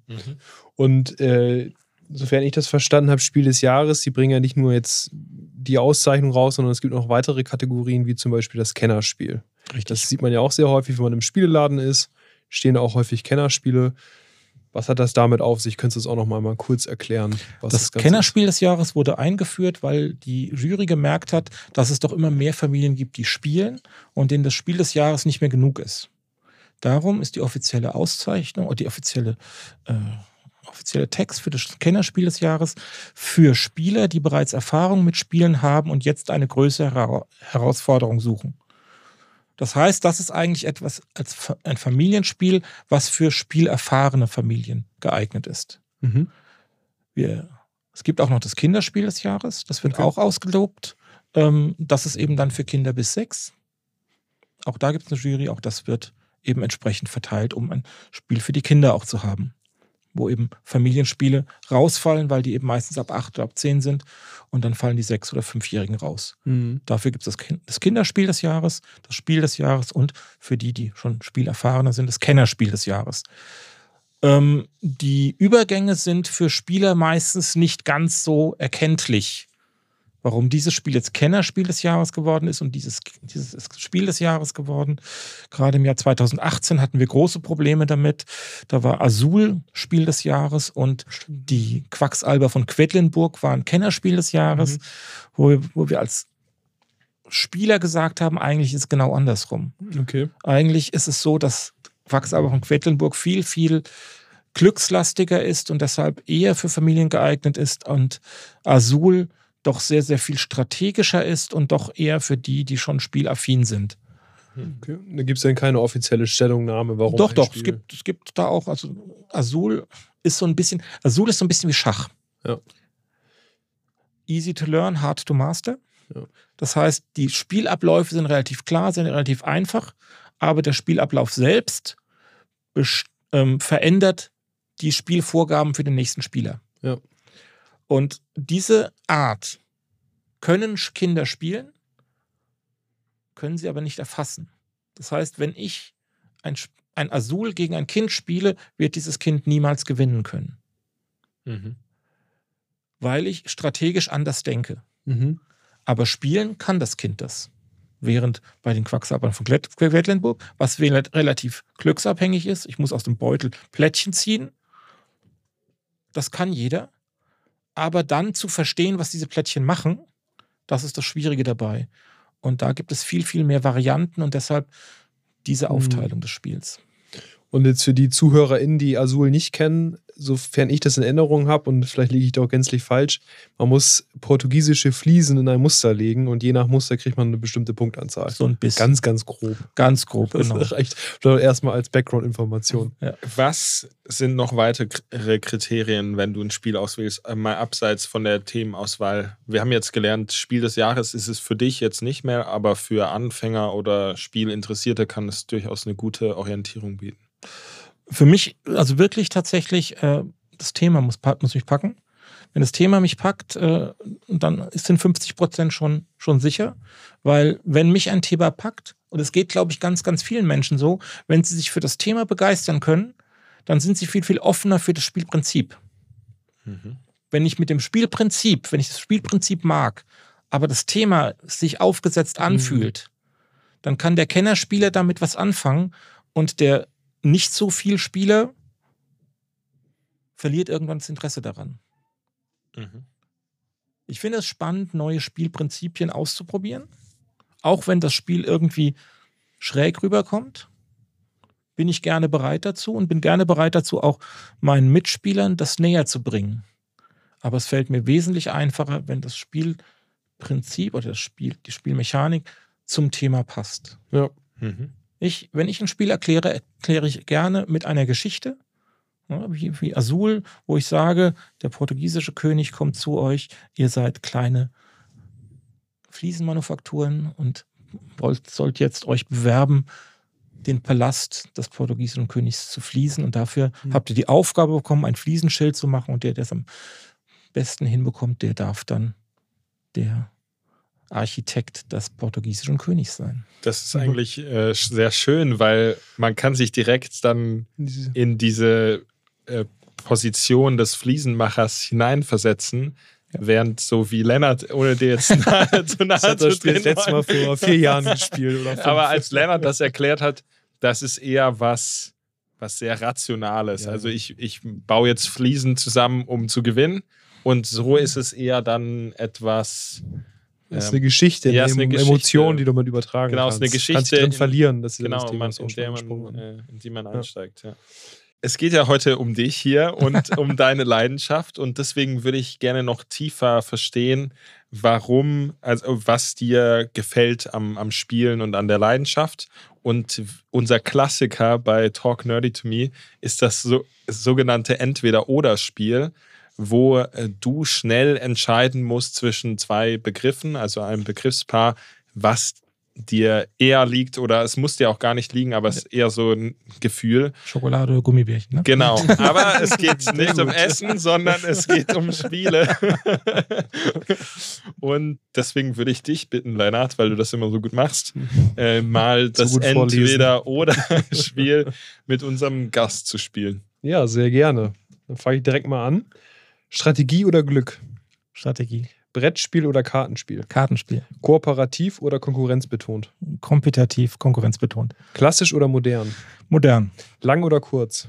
Boah. Jetzt aus dem Bauch heraus. Aus dem Bauch heraus, Intuitiv. momentan kurz. Okay, das ist doch gut. Also es ändert sich tatsächlich bei mir. Es Ja. gibt Phasen, wo ich lange Spiele bevorzuge, wo ich mich treffe mit anderen Menschen, nur für dieses Spiel, aber momentan tatsächlich kurz. Spieleabend ist für mich tatsächlich fünf, sechs Spiele spielen und Ja. nicht eins. okay. Fantasy oder Reality oder Realität? Fantasy, Familie oder Erwachsene? Erwachsene. Einfach oder komplex? Einfach komplex. komplex. Auch eine Antwort. Lassen wir durchgehen. Rollenspiel oder Puzzlespiel? Uh. Puzzlespiel, Themenbasiert oder abstrakt? themenbasiert. Sehr schön. Das war es auch schon mit unserem Entweder-Oder-Spiel, unser Traditionsspiel Ja. von Talk Nerdy to Me. Bei Rollenspiel oder Puzzlespiel, da warst du von beiden nicht so begeistert. Habe ich das richtig aufgefasst? Ja, man muss, man muss natürlich überlegen, was, was gehört dazu. Also Puzzle an sich mag ich gar nicht. Ne, Warum muss ich ein Bild kaputt machen und einen anderen dafür zu zwingen, es wieder zusammenzusetzen? ähm, und dafür noch eine, eine komplizierte Maschine bauen. Das stimmt. Ähm, Rollenspiel habe ich früher ganz oft gemacht, ganz viel gemacht und äh, habe ich eingangs schon gesagt, irgendwann habe ich gesagt, ich möchte nicht nur Spielleiter sein, ich möchte mitspielen. Und ähm, Rollenspiel ist, finde ich, eine ganz, ganz schwierige Geschichte. Ich habe ähm, Rollenspiel als Spielleiter geführt und habe dann irgendwann, habe dann selbst mir eine Gruppe gesucht, wo ich selbst Spieler spielen kann. Und mir war es beim Rollenspiel immer wichtig, Spielerwissen und Charakterwissen zu trennen. Und das, finde ich, kriegen viele Rollenspielgruppen nicht hin. Und darum ist mir so ein bisschen das Rollenspiel ja, abhanden gekommen, sage ich einfach mal. Eine ganz einfache Situation. Wir hatten eine Gruppe von vier Personen. Die Spielsituation war die, ich greife in ein Loch rein, das rot leuchtet. Spieltechnisch passiert Folgendes. In meinem inneren Auge wird ein Rätsel gestellt. Ich muss die Lösung dazu nennen. Und wenn ich die, die Lösung nicht kann, dann verliere ich die Hälfte meiner Lebenspunkte. Mhm. Wir waren zu viert unterwegs. Die drei haben da reingegriffen, konnten das Rätsel nicht lösen. Fertig. Und alle sagen, jetzt bist du dran. Ich sage, nö. Und alle sagen, warum denn das? Und ich sage, naja, als, als Spieler weiß ich, dass wir das Rätsel lösen müssen. Aber als Charakter sehe ich, dass drei Leute da reingreifen, Schlag kriegen und umfallen. Warum Mhm. soll ich denn da reingreifen? Mhm. Mhm. Welche, welche Motivation habe ich dazu? Mhm. Ich sehe, da ist etwas gefährlich, drei Stück haben sich verletzt. Ich greife doch da nicht rein. Das ist mein Charakterwissen. Da wiederholt sich auch wieder diese inhärente Logik eines Spiels, die wir vorhin bei den Regeln Ja. schon besprochen Ja. haben. Genau. Stimmt. Und das Spiel ging tatsächlich nur weiter, wenn wir dieses Rätsel gelöst haben. Also habe ich irgendwie nach zwei Stunden da doch reingegriffen, weil alle gesagt haben, du musst. Und selbst der Spieler hat gesagt, ich weiß nicht, wie es weitergeht, wenn du das Rätsel nicht löst. Mm, okay. Und das fand ich so ein bisschen Rollenspiel oder Puzzlespiel, nochmal darauf zurückzukommen. Es gibt zum Beispiel Uwe Rosenberg, einer der Autoren, die ich sehr schätze, der kommt aus Hollenstedt. Ähm, Kenne ich auch persönlich. Total netter Typ, ein bisschen manchmal durcheinander, sag ich mal. Ähm, aber genialer Geist tatsächlich im Entwickeln von Spielen. Und der hat jetzt das Puzzlespiel als Spielelement wieder ins Spiel reingebracht. Mhm. Es gibt Spiele von ihm, Patchwork, ähm, ein Fest für Odin. Es gibt, ähm, oh, wie heißen die das Spiel denn alle? Ähm, Indian Spring, ähm, wo es darum geht, Teile zu gewinnen und die aneinander zu legen, um ganze Komplexe zu besetzen. Mhm. Mhm. Ähm, also er nimmt quasi das Element Puzzlespiel und baut es in ein Strategiespiel ein. Großartig. Cool. Rollenspiel, ja. Die klassischen Sachen wie ähm, die Legenden von Andor oder ähm, jetzt auch Too Many Bones und äh, was es da alles gibt, äh, Gloomhaven, wo wir als als Charakter uns entwickeln, zum Teil sogar den Charakter in Rente schicken, einen neuen Charakter entwickeln, aber auch äh, Klassiker wie Small World, die dann mit Charakteren arbeiten, die bestimmte Eigenschaften kriegen. Weil der Begriff Rollenspiel hat eigentlich die und die Charakter. Der, der, der ähm, Begriff Puzzlespiel hat eigentlich tatsächlich dieses Puzzeln in sich was die meisten Menschen kennen. Dass es aber diese Elemente auch im Brettspiel gibt, da musste ich im Moment überlegen tatsächlich. Und da gefällt mir tatsächlich das, was Uwe Rosenberg mit dem Puzzlespiel macht, besser, deshalb habe ich gesagt Puzzlespiel, als das, was mit den Charakteren gemacht wird, die sich weiterentwickeln in einem Brettspiel. Mhm. Mhm. Muss ich noch mal ein bisschen ausholen, weil du jetzt angefangen hast, auch über das Entwickeln von Spielen äh, zu sprechen. Äh, ist es etwas, was du selber, du das erzählt, äh, hast du in deiner Tätigkeit äh, als Animateur auch mal gemacht? Ähm, Gab es später nochmal Momente, wo du selber Spiele entwickelt hast, vielleicht auch aktiv probiert hast, etwas auf den Markt zu bringen? Oder hast du dich mehr aus Spielen und äh, Regeln verstehen fokussiert? Tatsächlich gab es eine Zeit lang, ähm, wo ich angefangen habe, Spiele zu, zu Spieleideen zu entwickeln mhm. und mir überlegt habe, wie ich diese Spiele ähm, ja spielbar machen kann. Und das finde ich eine ganz, ganz große Leistung von Autoren, von Redakteuren, von Spieleentwicklern, dass sie Spielprinzipien spielbar machen. Weil ich habe gemerkt, ich habe zum Beispiel habe ich ein, ein Spiel entwickelt über habe ich, ist mir eingefallen, als ich Ghostbusters geguckt habe. Das ist tatsächlich so mit Geisterbekämpfe und so weiter. Und als ich alle Elemente, die ich in diesem Spiel habe, drin haben hatte, mhm. als ich die alle da drin hatte, merkte ich plötzlich, es ist überhaupt nicht spielbar. Der, der dran ist, muss 16 Mal würfeln, um alles so zu, zu, zu bewegen, wie ich mir das gedacht habe. Mhm. Und dadurch kommt kein Spiel zustande. Das ist ein richtiges Kennerspiel, könnte man sagen. Expertenspiel wahrscheinlich. Zum Beispiel, genau. Aber ähm, ich habe zum Beispiel auch ein Fantasy-Spiel entwickelt, wo ich gesagt habe, wir wollen gerne Einfluss auf bestimmte Orte ähm, bekommen äh, dazu stelle ich eine Mannschaft von, von Leuten zusammen, von es gibt Krieger, es gibt Diplomaten, es gibt Waldläufer und auf dem Weg zu diesen Städten, da muss ich vorher planen, wie viel Proviant gebe ich denen mit, wie, wie verhält sich die Gruppe, lässt sie einen zurück, damit der Proviant reicht oder nicht, wie mhm. mache ich das, äh, wie verhalte ich mich auf dem Weg dahin. Ähm, wir haben das entwickelt, entwickelt, entwickelt, entwickelt, entwickelt und zum Schluss ist es ein Kartenspiel gewesen. Zum Schluss ist es ein einfaches Kartenspiel gewesen, wo ich dann einfach nur äh, Karten an bestimmte Dinge gelegt habe, um es spielbar zu machen. Mhm. Ich bin also nie in die Produktion gegangen, wirklich, sondern tatsächlich eher in die Entwicklung und habe dann gemerkt, boah, das ist eine Riesenleistung und habe mich dann darauf belegt, die Spiele zu lernen, zu spielen und zu erklären. Ja. Es gibt ja auch sehr, sehr viele gute Dokumentationen, die genau dieses Thema behandeln. Spieleentwicklung waren wir auch gerade wie viel Zeit und vor allen Dingen teilweise auch Geld das beansprucht, ein Spiel wirklich so weit zu entwickeln, dass es gut funktioniert, dass die Verlage sagen, da haben sie Lust drauf und wir produzieren das jetzt und das findet man nachher im Spieleladen. Da war ich doch ganz überrascht. Und Klaus Teuber war auch mal in unserem hauseigenen Podcast, im OMR-Podcast. Und er hat damals, wenn ich das recht erinnere, auch gesagt, dass auch viel Zufall und Glück äh, in diese Spieleidee mit eingeflossen ist. Ja. Und dass so eine Once-in-a-Lifetime-Entwicklung auch für ihn war, weil es wirklich gar nicht so leicht ist, so ein komplexes Spiel zu erschaffen, was dann so gut funktioniert. Auch dazu gibt es natürlich die Geschichte Klaus Teuber, Ruhe in Frieden, ist nächstes Jahr, letztes Jahr gestorben. Ähm, hat es als Spieleautor in die Nachrichten geschafft, fand ich damals sehr beeindruckend, dass also die Tagesschau berichtet, dass Klaus Teuber gestorben ist. Ähm, ich habe Klaus Teuber öfter persönlich getroffen.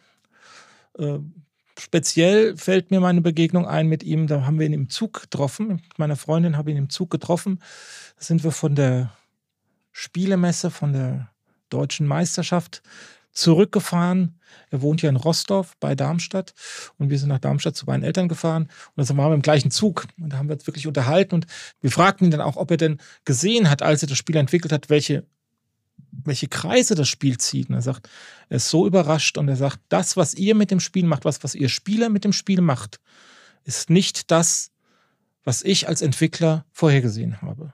Das wird viel größer durch euch Spieler, die ihr euch so mit dem Spiel beschäftigt. Und ihr sagt, wenn ich gegen euch spielen würde, ich hätte keine Chance. Weil ihr das Spiel einfach besser kennt als ich selbst. Hm. Spannend. Aber um auf die Siedler von Katan zurückzukommen, ich weiß nicht, ob ihr diese Geschichte kennt, dass das eigentlich ein viel größeres Spiel war. Nein. Ja, ich hatte auch mal eine Dokumentation drüber gesehen, ja, wo es genau. dann auch um die Entwicklung ging und genau, es gibt dann, gab, ja. und es wurden dann drei Spiele. Also es gibt die Entdecker, ähm, Löwenherz und die Siedler von Katan, die eigentlich ein Spiel mal zusammen waren, ja. wo Inseln entdeckt werden, besiedelt werden und dann um die Vorherrschaft gekämpft werden. Die Entdecker entdecken die, Siedler, die ähm, Inseln, die Siedler besiedeln die Inseln und Löwenherz kämpft um die territoriale ähm, Zugehörigkeit. Das war mal ein Spiel. Mhm. Von der Idee her. Aber spannend, weil ich glaube, das passiert wahrscheinlich häufig, wenn man etwas selber entwickeln möchte, dass man es erstmal überkomplex macht, weil man so viele Ideen hat und man versucht, tausende Elemente irgendwie zusammenzuführen. Aber da hattest du ja gerade auch schon mal erwähnt, dass genau darin ja die Schwierigkeit besteht, diese einzelnen Spielelemente und Ideen zusammenzuführen, dass es am Ende ein gutes, solides Spiel ist, was irgendwie rund anfühlt, was gut spielbar ist. Ja. Dann kann man wahrscheinlich thematisch mal sehr stark runterbrechen, bis man ein paar Grundprinzipien ist und das aber möglichst klug, möglichst clever dann irgendwie umsetzt. Wobei Klaus Teuber immer gesagt hat, ich will mit meinen Spielen eigentlich nur eine Geschichte erzählen. Hm. Und das hat er gemacht mit seinen. Also da gibt es ganz, ganz viele Beispiele. Klaus Teuber ist ja nicht nur Siedler von Katan. Klaus Teuber hat Barbarossa gemacht. Stimmt, mhm. ja. Ähm, so, gutes war Spiel. auch mal Spiel des Jahres gewesen, ja. wo ich also mit Knete Dinge äh, erzähle. Ähm, wurde dann irgendwann nochmal neu aufgelegt im Kosmos Verlag. Es gibt ganz viele Spiele von Klaus Teuber, die aber alle die Gemeinsamkeit haben, die kommen nicht vom Spielprinzip, sondern sie kommen von der mhm. Geschichte und mhm. betten das Spielprinzip ein. Ja. Ein anderer Autor, Dr. Rainer Knizia, Professor der Mathematik, Doktor der Mathematik, Spielprinzip in erster Stelle, Thema kommt dazu. Mhm. Also das sind so die zwei, die ich, es gibt viele, die man, die man noch nennen kann, ob das Wolfgang Kramer ist, ob das äh, Wolfgang Kiesling ist, äh, ob das ähm, Kai Haferkamp, äh, Hafer, Haferkamp heißt er, glaube ich, ist. Müsste ich jetzt nochmal, also im Kopf habe ich die nicht alle, aber es gibt so ja. viele. Äh, einer meiner Lieblingsspieleautoren, Leo Colovini, der, der in seinen Spielen das Spielfeld immer kleiner macht. Echt? Okay. Ja, also wo, wo, ich an, wo ich das ganze Spielfeld gefüllt habe und langsam zieht sich das Spielfeld zusammen und die Möglichkeiten werden immer geringer auf dem Spielfeld. Das ist so etwas, was mir bei seinen Spielen auffällt wo ich sage, wow, großartig. Mhm. Würdest du sagen, die Spieleentwickler-Szene ist männlich dominiert? Also hört sich jedenfalls so an. Ja. Und wie ist es unter den SpielerInnen? Also gibt es, ist es da ausgeglichen 50-50 Männer, Frauen oder gibt es auch mehr männliche Spieler? Wie ist da dein Eindruck? Es ist tatsächlich so, dass es gute Spieleentwicklerinnen gibt, aber von meiner Wahrnehmung her auch ist es tatsächlich das männlich überwiegt. Mhm. Bei den SpielerInnen ist es eher so, dass es mehr Spielerinnen gibt, die just for fun aus dem Bauch, lass uns mal spielen, spielen. Und bei den männlichen Spielern viel mehr äh, Strategen dabei sind, viel mehr Strategiespiele im Vordergrund stehen, immer mehr das Logische, das Gegeneinander. Trotzdem gibt es Frauen, die unglaublich strategisch gut spielen können. Auch aus meiner Erfahrung. Okay, das ist schon lange her, dass ich, dass ich ähm, tatsächlich Meisterschaften gespielt habe, aber dass die erfolgreicheren Spieler tatsächlich männlich sind und es trotzdem immer wieder eine Frau gibt, die es, auf, die es aufs Treppchen schafft. Ist ja wahrscheinlich auch ein bisschen historisch betrachtet. Es entwickelt sich jetzt ja auch gerade erst in vielen Bereichen. Das gleiche hat man jetzt ja vielleicht in einigen Sportarten, wo dann vielleicht dominant eher Männer erfolgreich sind, aktuell noch, weil sich das eben erst in den letzten Jahren geöffnet hat gegenüber, also mehr geöffnet hat gegenüber Frauen. Mhm. Mm, und nochmal um das, auf das Thema zurückzukommen, als Einsteiger, aber noch gar nicht so viele Berührungspunkte hatte mit dem Spielen, was sind da so gute Tipps? Was sind vielleicht auch die ersten Schritte? Also, ich gehe jetzt mal davon aus, ein Spiel aussuchen wäre nicht schlecht und vielleicht auch Mitspieler. Und äh, da haben wir ja gerade schon mal über Kennerspiel gesprochen oder Spiel des Jahres. Gibt es da auch noch andere Kategorien? Also, das sind ja Auszeichnungen. Gibt es noch Kategorien so für Anfänger, Medium oder Expert? Oder Experten? Also wir teilen die, die Spiele eigentlich ein in Kinderspiele, Familienspiele, ja. Kennerspiele, Expertenspiele. Okay. Mhm. Also es gibt tatsächlich über die Kennerspiele hinaus noch Expertenspiele, die dann wirklich eine Spielzeit von drei, vier Stunden haben, die ja. dann eine Downtime auch haben. Das heißt also, dann, dann ist es auch tatsächlich so, dass es Nachdenkphasen gibt, wo ich dann sagen kann, okay, jetzt habe ich eine halbe Stunde Pause. Hm, jetzt sind okay. zwei, drei Spieler dran hm. hinter mir und die brauchen einen Moment. Jetzt kann ich was essen gehen. Wenn ich wiederkomme, gucke ich mal, was ich machen kann. Das ist ja spannend, das habe ich noch nie gehört. Also gibt ja. es tatsächlich. Also ja. wir waren auf einem, einem Spielewochenende in Grömitz und da war eine, hat sich eine Strategiespielergruppe nach oben verzogen und dann mhm. kam einer von denen runter, hat gesagt, ich habe eine halbe Stunde Zeit, jetzt ist der dran, der und dann der und danach ich wieder. Wir haben eine schwierige Phase ich hätte eine halbe Stunde Zeit. Ich ah, könnte cool. noch was anderes spielen oder so. ähm, das ist auch tatsächlich immer so ein bisschen schwierig, äh, wenn man mit solchen Grüblern, Paralyse, mhm. ne? wie war das, Analyse-Paralyse, mit denen zusammensitzt und die dann da sitzen und jeden Zug ausrechnen wollen. Ja, es ist wichtig, die Züge zu machen. Aber in so Momenten sage ich dann immer, ihr habt vergessen, 50 Euro auf den Tisch zu legen. Weil scheinbar ja. geht es ja um was. Ja. Und nicht darum, das Spiel kennenzulernen. Ja. Für mich ist immer wichtig, wenn ich ein Spiel kennenlerne, die ersten zwei, drei Spiele, das sind Spiele, da möchte ich wissen, wie es funktioniert. Mhm. Und da möchte ich auch wissen, wie es ausgeht. Ja. Und möchte nicht den letzten Zug anderthalb Stunden warten, bis alle ihren besten Zug gefunden haben. Das möchte ich nicht. Und äh, deshalb auch meine Antwort vorhin eher kurz als lang momentan. Ich finde, es ist wichtig, die Konsequenz aus meinen Entscheidungen schnell auch dann auf dem Tisch liegen zu sehen. Zu sagen, okay, ich habe gestern mit einem Freund, ich habe gestern mit Kevin gespielt, wo Kev von mhm. Kev spielt. Ähm, mit, ja, das ist ein Arbeitskollege von mir und der wohnt 600 Meter von mir entfernt. Also ab und zu klingelt mein Telefon. Ich habe gerade Zeit, die kleinen, die Kinder schlafen. Ich hätte eine Stunde Zeit. Kommst du rüber? und dann setzen wir uns hin und spielen so Spiele. Dann haben wir jetzt gestern Age of Galaxy gespielt. Ein Spiel, das hat Kartenspielgröße, ist aber voll mit Material und die erste Entscheidung, die man im Spiel trifft, ist schon falsch. Und das merkt man im dritten Zug. Und dann denkt man so, ach, das hätte ich ganz anders machen müssen. sagen, macht das denn noch Spaß? Oder? Nein, und tatsächlich, das ist natürlich das, das Schöne daran, diese, diese eigenen Fehler zu entdecken und zu sagen, ja. ja. das hätte ich ganz anders machen müssen. Und das, oh ja, stimmt, das, wenn ich das andersrum gemacht hätte, dann hätte ich jetzt zwei Punkte mehr. Mhm. Und hinterher fehlt mir ein Punkt zum Sieg. Schade. Naja, gut, nächstes Mal. Mhm. Mhm. Und die Kategorien, die du vorhin einmal angesprochen hattest, äh, werden die dann vom Verlag selber ausgegeben oder ähm, macht ihr das dann noch sagen wir mal, pri selber privat? In also in der Regel ist es mittlerweile tatsächlich schon so, dass Verlage das draufschreiben, in welchem Bereich sich diese Spiele befinden. Gerade okay. der Pegasus Verlag hat tatsächlich einen eigenen Schriftzug drauf, Familie, äh, Kinder, Kenner, Experten. Mhm. Äh, aber auch Ravensburger und, und Schmidt-Spiele, Kosmos, die machen, die setzen das alles damit rein, dass sie das schon in die Kategorien einordnen, damit die Zielgruppe schon explizit danach greifen kann. Ah ja, das cool. ist schon so. Also kann man sich da sehr gut dran orientieren. Ja. Ja, und das Beste ist natürlich, wenn man jemanden im Laden hat, der sich damit auskennt. Ja.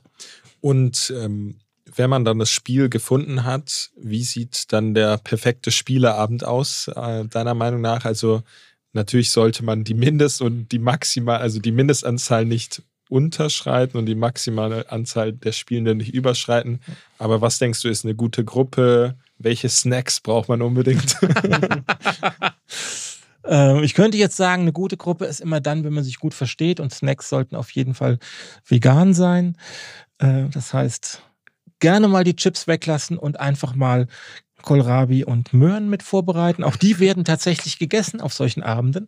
Die Leute sind immer froh, wenn sie irgendwas essen. Und ähm, natürlich gibt es auch die, die Spieleabende, wo man dann sich zusammensetzt und einem verrauchten Zimmer irgendwo. Aber ich finde, man muss, wenn man etwas vorbereitet, immer sollte man sich Gedanken machen. Wer kommt? Warum kommt der? Und wie kann ich das Ganze zu einem guten Event zusammenfassen? Spieleabende im Familienkreis oder im Freundeskreis finde ich ganz wichtig. Ich muss wissen, wer kommt. Was stelle ich auf den Tisch? Stelle ich da nur Bier hin? Und ich habe zwei Mädels dabei, die sagen, das stinkt aber immer so. Doof. Dann stelle ich ein paar Säfte hin, stelle vielleicht einen Wein hin oder überhaupt keinen Alkohol. Ganz nachdem, wie die Gruppe das, das sieht. Ich würde auch nicht zu viele Snacks hinstellen und nicht zu viele fettige Sachen, weil das ist einfach für ein Spielmaterial doof. Chips oder Flips oder sowas. Auch wenn ich nicht dafür tendiere, sind Gummibärchen immer ganz gut. Oder die, wir hatten früher immer die, so eine Tüte Haribo, Col Coloretto heißen die, glaube ich. Colorado, Colorado, Colorado, genau, ohne Werbung zu machen. Ähm, wir machen für alles Werbung. Sponsert uns, genau. Und Pegasus auch und Ravensburger. und, und haben dann das immer in eine Schüssel getan und dann blieben immer diese, ich weiß nicht, ob ihr die kennt, diese, diese harten, mit Zuckerguss überzogenen ja, ja, Orange, die ja, ja, über diese, diese Blompenzieher, die haben wir dann immer in das Spiel mit reingepackt. das war auch immer witzig. Die nächsten, die aufgehört haben, sagen, das ist noch Spielmaterial drin, wir wissen überhaupt nicht, was was ist. Das Nein, aber, und ähm, was ich wirklich wichtig finde, ist, wenn ihr einen gelungenen Spieleabend machen wollt, seid euch einig darüber, was für ein Spiel ihr spielt und wie ihr es angeht. Ich finde es sehr, sehr großartig, ein unbekanntes Spiel mit einer Gruppe zu spielen, die dafür interessiert sind. Ich habe einen Vorleser, der liest die Regeln vor. Alle bauen mit auf und alle agieren damit. Das ist nicht jedermanns Sache. Das ist auch vollkommen in Ordnung. Wenn ich auf einen Spieleabend gehe, gerade wie auf einem öffentlichen Spieleabend, dann erwarte ich, dass ich dort das Spiel erklärt bekomme. Und auch wenn ich das im privaten Kreis mache und biete das an, dann setze ich mich vorher hin, lese die Regeln, ich baue am besten das Spiel einmal auf, mache einen Zug, dass ich sehe, wie funktioniert das und kann das Spiel erklären und habe im Idealfall noch eine kleine Geschichte dabei. Mhm. So kann ich meine Mitspieler einstimmen auf das Spiel, kann ihnen souverän die Regel erklären, kann kompetent auf die Fragen antworten, die kommen und gleichzeitig im Spiel noch führen was man niemals machen sollte, Regeln für sich behalten, die für einen gut sind. Das kommt nicht gut an. Man sagt, ach, was ich euch noch überhaupt nicht gesagt habe. Äh, wenn der, der blau spielt, kriegt immer drei Punkte Vorsprung. Und ich spiele mit blau oder gegen blau. Ihr dürft euch entscheiden, welche Farbe ihr habt. Also der Tipp ist, gut vorbereiten, ja. hilft deutlich äh, für das Spielgefühl Auf jeden Fall. und für die Entwicklung genau. des Spiels. Also es ist tatsächlich nicht gut, einfach zu sagen, wir machen Spieleabend, ich gehe halbe Stunde vorher in den Laden, kauf irgendein unbekanntes Spiel, leg das Original verpackt auf den Tisch und sag so, jetzt fangen wir an. Ja, das hatten wir tatsächlich auch an äh, Silvesterabend, da wollten wir mit ein paar Leuten auch ein Spiel spielen. Eldritch Horror hieß es, glaube ich, oh. oder heißt das? Das dauert auch ein paar Stunden. Ja. Es hatte keiner sich die Regeln vorher durchgelesen und dann äh, saßen wir danach mit Raclette und haben uns gefragt, warum wir es wirklich gemeinsam durchlesen. Es war schon irgendwie 10 Uhr. Ja. Nee, doch nicht. Wir nehmen doch lieber was Einfaches. Aber ich glaube, es ist ein sehr schönes Spiel. Wir haben es bisher noch nicht gespielt. Wir werden das habt ihr dann schnellstmöglich äh, nachholen. Nee, nicht Uno. Wir hatten Codenames gespielt, ist auch so ein Klassiker. Ich glaube auch mal ein Spiel des Jahres gewesen. Ähm, und noch zwei, zwei andere Spiele, wo ich den Namen jetzt leider nicht, nicht kenne. Genau, und äh, was mich noch interessieren würde, wie viel Zeit sollte man sich auf jeden Fall mitbringen für so einen schönen Abend. Sagst du, okay, mindestens zwei Stunden, darunter lohnt sich eigentlich nicht oder drei Stunden oder du hast ja gerade erzählt, für eine Stunde trefft ihr euch auch. Gut, bei euch natürlich ideal gelegen, weil die 600 Meter voneinander entfernt ist wohnt. eine andere Sache. Wir sind Genau. auch tatsächlich auf einer Wellenlänge. Wir wollen dann auch Spiele gemeinsam machen. Ähm, Ich bin dann auch öfter mal bei Kevin im, im, äh, im YouTube-Kanal dabei und wir Mhm. spielen gemeinsam ein Spiel, was wir vielleicht kennen, was wir vorbereiten und dann tatsächlich in einer Stunde durchspielen oder ein kleineres Spiel, wo wir sagen, wir haben eine Stunde Zeit, wir probieren das nochmal aus, wir kennen die Regeln. Oder einer kennt die Regeln und erklärt es dem anderen. Ähm, unter Spielererklärern wird auch anders erklärt. Muss man ganz ehrlich sagen. Also wenn ich einem Spieler erkläre, ein Spiel erkläre, brauche ich maximal fünf Minuten. Dann Mhm. muss er wissen, wie das Spiel funktioniert. Wenn ich es einer Gruppe von Spielern erkläre, die nicht so viel mit Spielen zu tun haben, dann nehme ich mir Zeit. Dann habe ich eine Viertelstunde Zeit und nach einer Viertelstunde sollten sie es eigentlich können. Wenn es nicht zu komplex ist.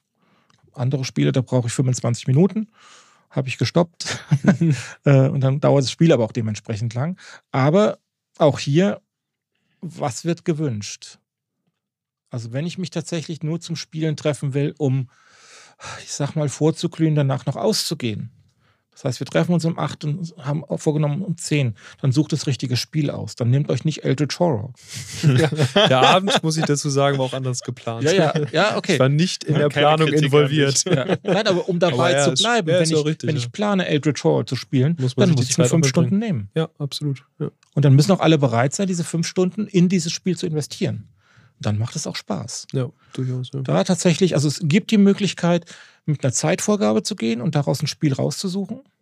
Codenames, sehr schöne, sehr schönes Gruppenspiel, was ich wirklich, ich schätze das Spiel wirklich. Hm. Ich mag es sehr gerne. Ich finde die Ent Weiterentwicklung besser, das ist äh, Description, aber jedem, jedem sein Pläsierchen, ne? dem Tierchen sein Pläsierchen.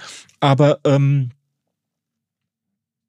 wenn ich sage, ich habe nur die und die Zeit, dann suche ich mir auch ein Spiel aus, was nur die, die Zeit beinhaltet. Ja. Und als der, der es vorbereitet,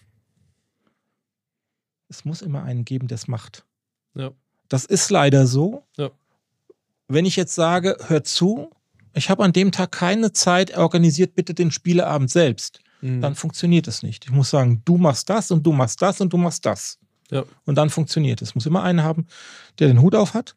Und derjenige sollte sich eben Gedanken machen darüber, wie lange dauert der Spieleabend, dann suche ich mir ein Spiel dafür aus. Oder ich sage, welches Spiel möchten wir spielen und dann mache ich mich aber kundig, wie lange brauche ich dafür und informiere die Gruppe, dafür brauchen wir aber vier Stunden. Hm. Richtet euch darauf ein. Ja. Und dafür müsst ihr natürlich genug Getränke da haben, ihr müsst genug Snacks da haben. Wie auch immer, ne? Ja. Ja, es sind doch sehr, sehr gute Tipps und äh, ich glaube, wenn man dann keine Lust hat, selber so viel Arbeit reinzustecken oder diese Vorbereitung äh, umzusetzen, gibt es ja auch die Möglichkeit, ich meine, du machst es auch einmal im Monat zu einem Spieleabend zu gehen. Da sind dann die Profis, die können das dann relativ zügig erklären und da gibt es dann auch nicht viel Missverständnis oder man lässt vielleicht eine Regel aus. Das passiert ja auch ab und zu, wenn man sich so ein Regelheft in der Gruppe zum ersten Mal durchliest. Und ähm, kann sich auch jeder bei dir melden, sofern ich das verstanden habe, wenn man aus der Nähe von York kommt oder Hamburg. Ja. Einfach eine Mail schreiben an spielepeat.freenet.de. Nein. Nein, okay, Nein, perfekt. Spiel Pete ohne E. Ach, Tatsächlich Spiel Pete. Perfekt, gut. Spielpeat.freenet.de. Exakt. Genau. 1a. Dann haben wir dich ja auch vorhin falsch vorgestellt. Entschuldigung. sein? Tatsächlich, selbst, selbst Leute, die mich kennen, nennen mich Spiele. Aber die, Spiel, die Adresse ist tatsächlich Spiel Pete. Ah, okay. Ja, okay, weil dann, ich habe nämlich zur Vorbereitung ja ein Video geschaut und da wurdest du auch mal Spielepiet Genau, genannt. Und richtig. Es gibt ganz viele- übernommen. Ganz viele Menschen, die mich Spiele Pete Okay. nennen. Auch selbst in meiner Handballmannschaft nennen mich die Leute Spiele Pete. Ja, siehst du, ja gut. Ja, aber die E-Mail-Adresse ist eine andere. Okay. Genau. Dann hast du uns auf jeden Fall jetzt einen richtigen Deep Dive ins Thema Spiele gegeben. Ich fand es extrem spannend und habe auf jeden Fall auch noch einiges Neues gelernt. Und ja, dass ich jetzt sagen kann, ich habe einen Podcast mit einem deutschen Meister in Siedler Katan gemacht. Doppelten Do deutschen Meister. doppelten deutschen Meister. Das macht mich äh, sehr stolz. Auch eins meiner Lieblingsspiele. Ähm, wobei ich wahrscheinlich nicht ganz so gut bin wie du. Ähm, Der Würfel entscheidet's. Entscheidet's. wir haben äh, letztes Mal auch eine neue Regel angefangen und gesagt, wir wollen dann auch mit unseren Gästen einmal sozusagen ihre Leidenschaft ausüben. Das heißt, also ich hätte große Lust, mal äh, bei dir beim nächsten Spieleabend oder in den kommenden Monaten mal vorbeizuschauen und Fall. uns in ein Spieleabenteuer zu stürzen und ja, die ganzen Top-Spiele, die du genannt hast, packen wir alle in die Show Notes oder zumindest ein paar und auch die YouTube-Kanäle, äh, die Spiele erklären. Und ja, dann herzlichen Dank. Sehr es gerne. hat uns großen Spaß gemacht. Sehr Vielen Dank. Ich könnte den ganzen Abend noch weitersprechen, aber ich weiß, Zeit ist eine Ressource, die auch nicht jeder unbegrenzt zur Verfügung stellt. Ähm, mir hat das großen Spaß gemacht. Mir macht es immer Spaß, über mein, mein Hobby zu reden. Und ich finde, das Wichtigste ist, fangt einfach damit an. Fangt einfach an, damit Spiele zu spielen. Und ihr werdet ganz schnell erkennen, in welche Richtung es geht bei euch und was ihr mögt. Eins ist dabei, kann ich euch versprechen, dass ihr mögt. Ja, und ganz viel Spaß ist auch dabei und das waren doch schöne Abschlussworte. Vielen Dank. Sehr gerne. Danke dir. Das war Talk Nerdy to Me. Wenn es dir gefallen hat, hinterlass uns gerne eine Bewertung oder ein Abo, wenn du keine weitere Folge mehr verpassen möchtest.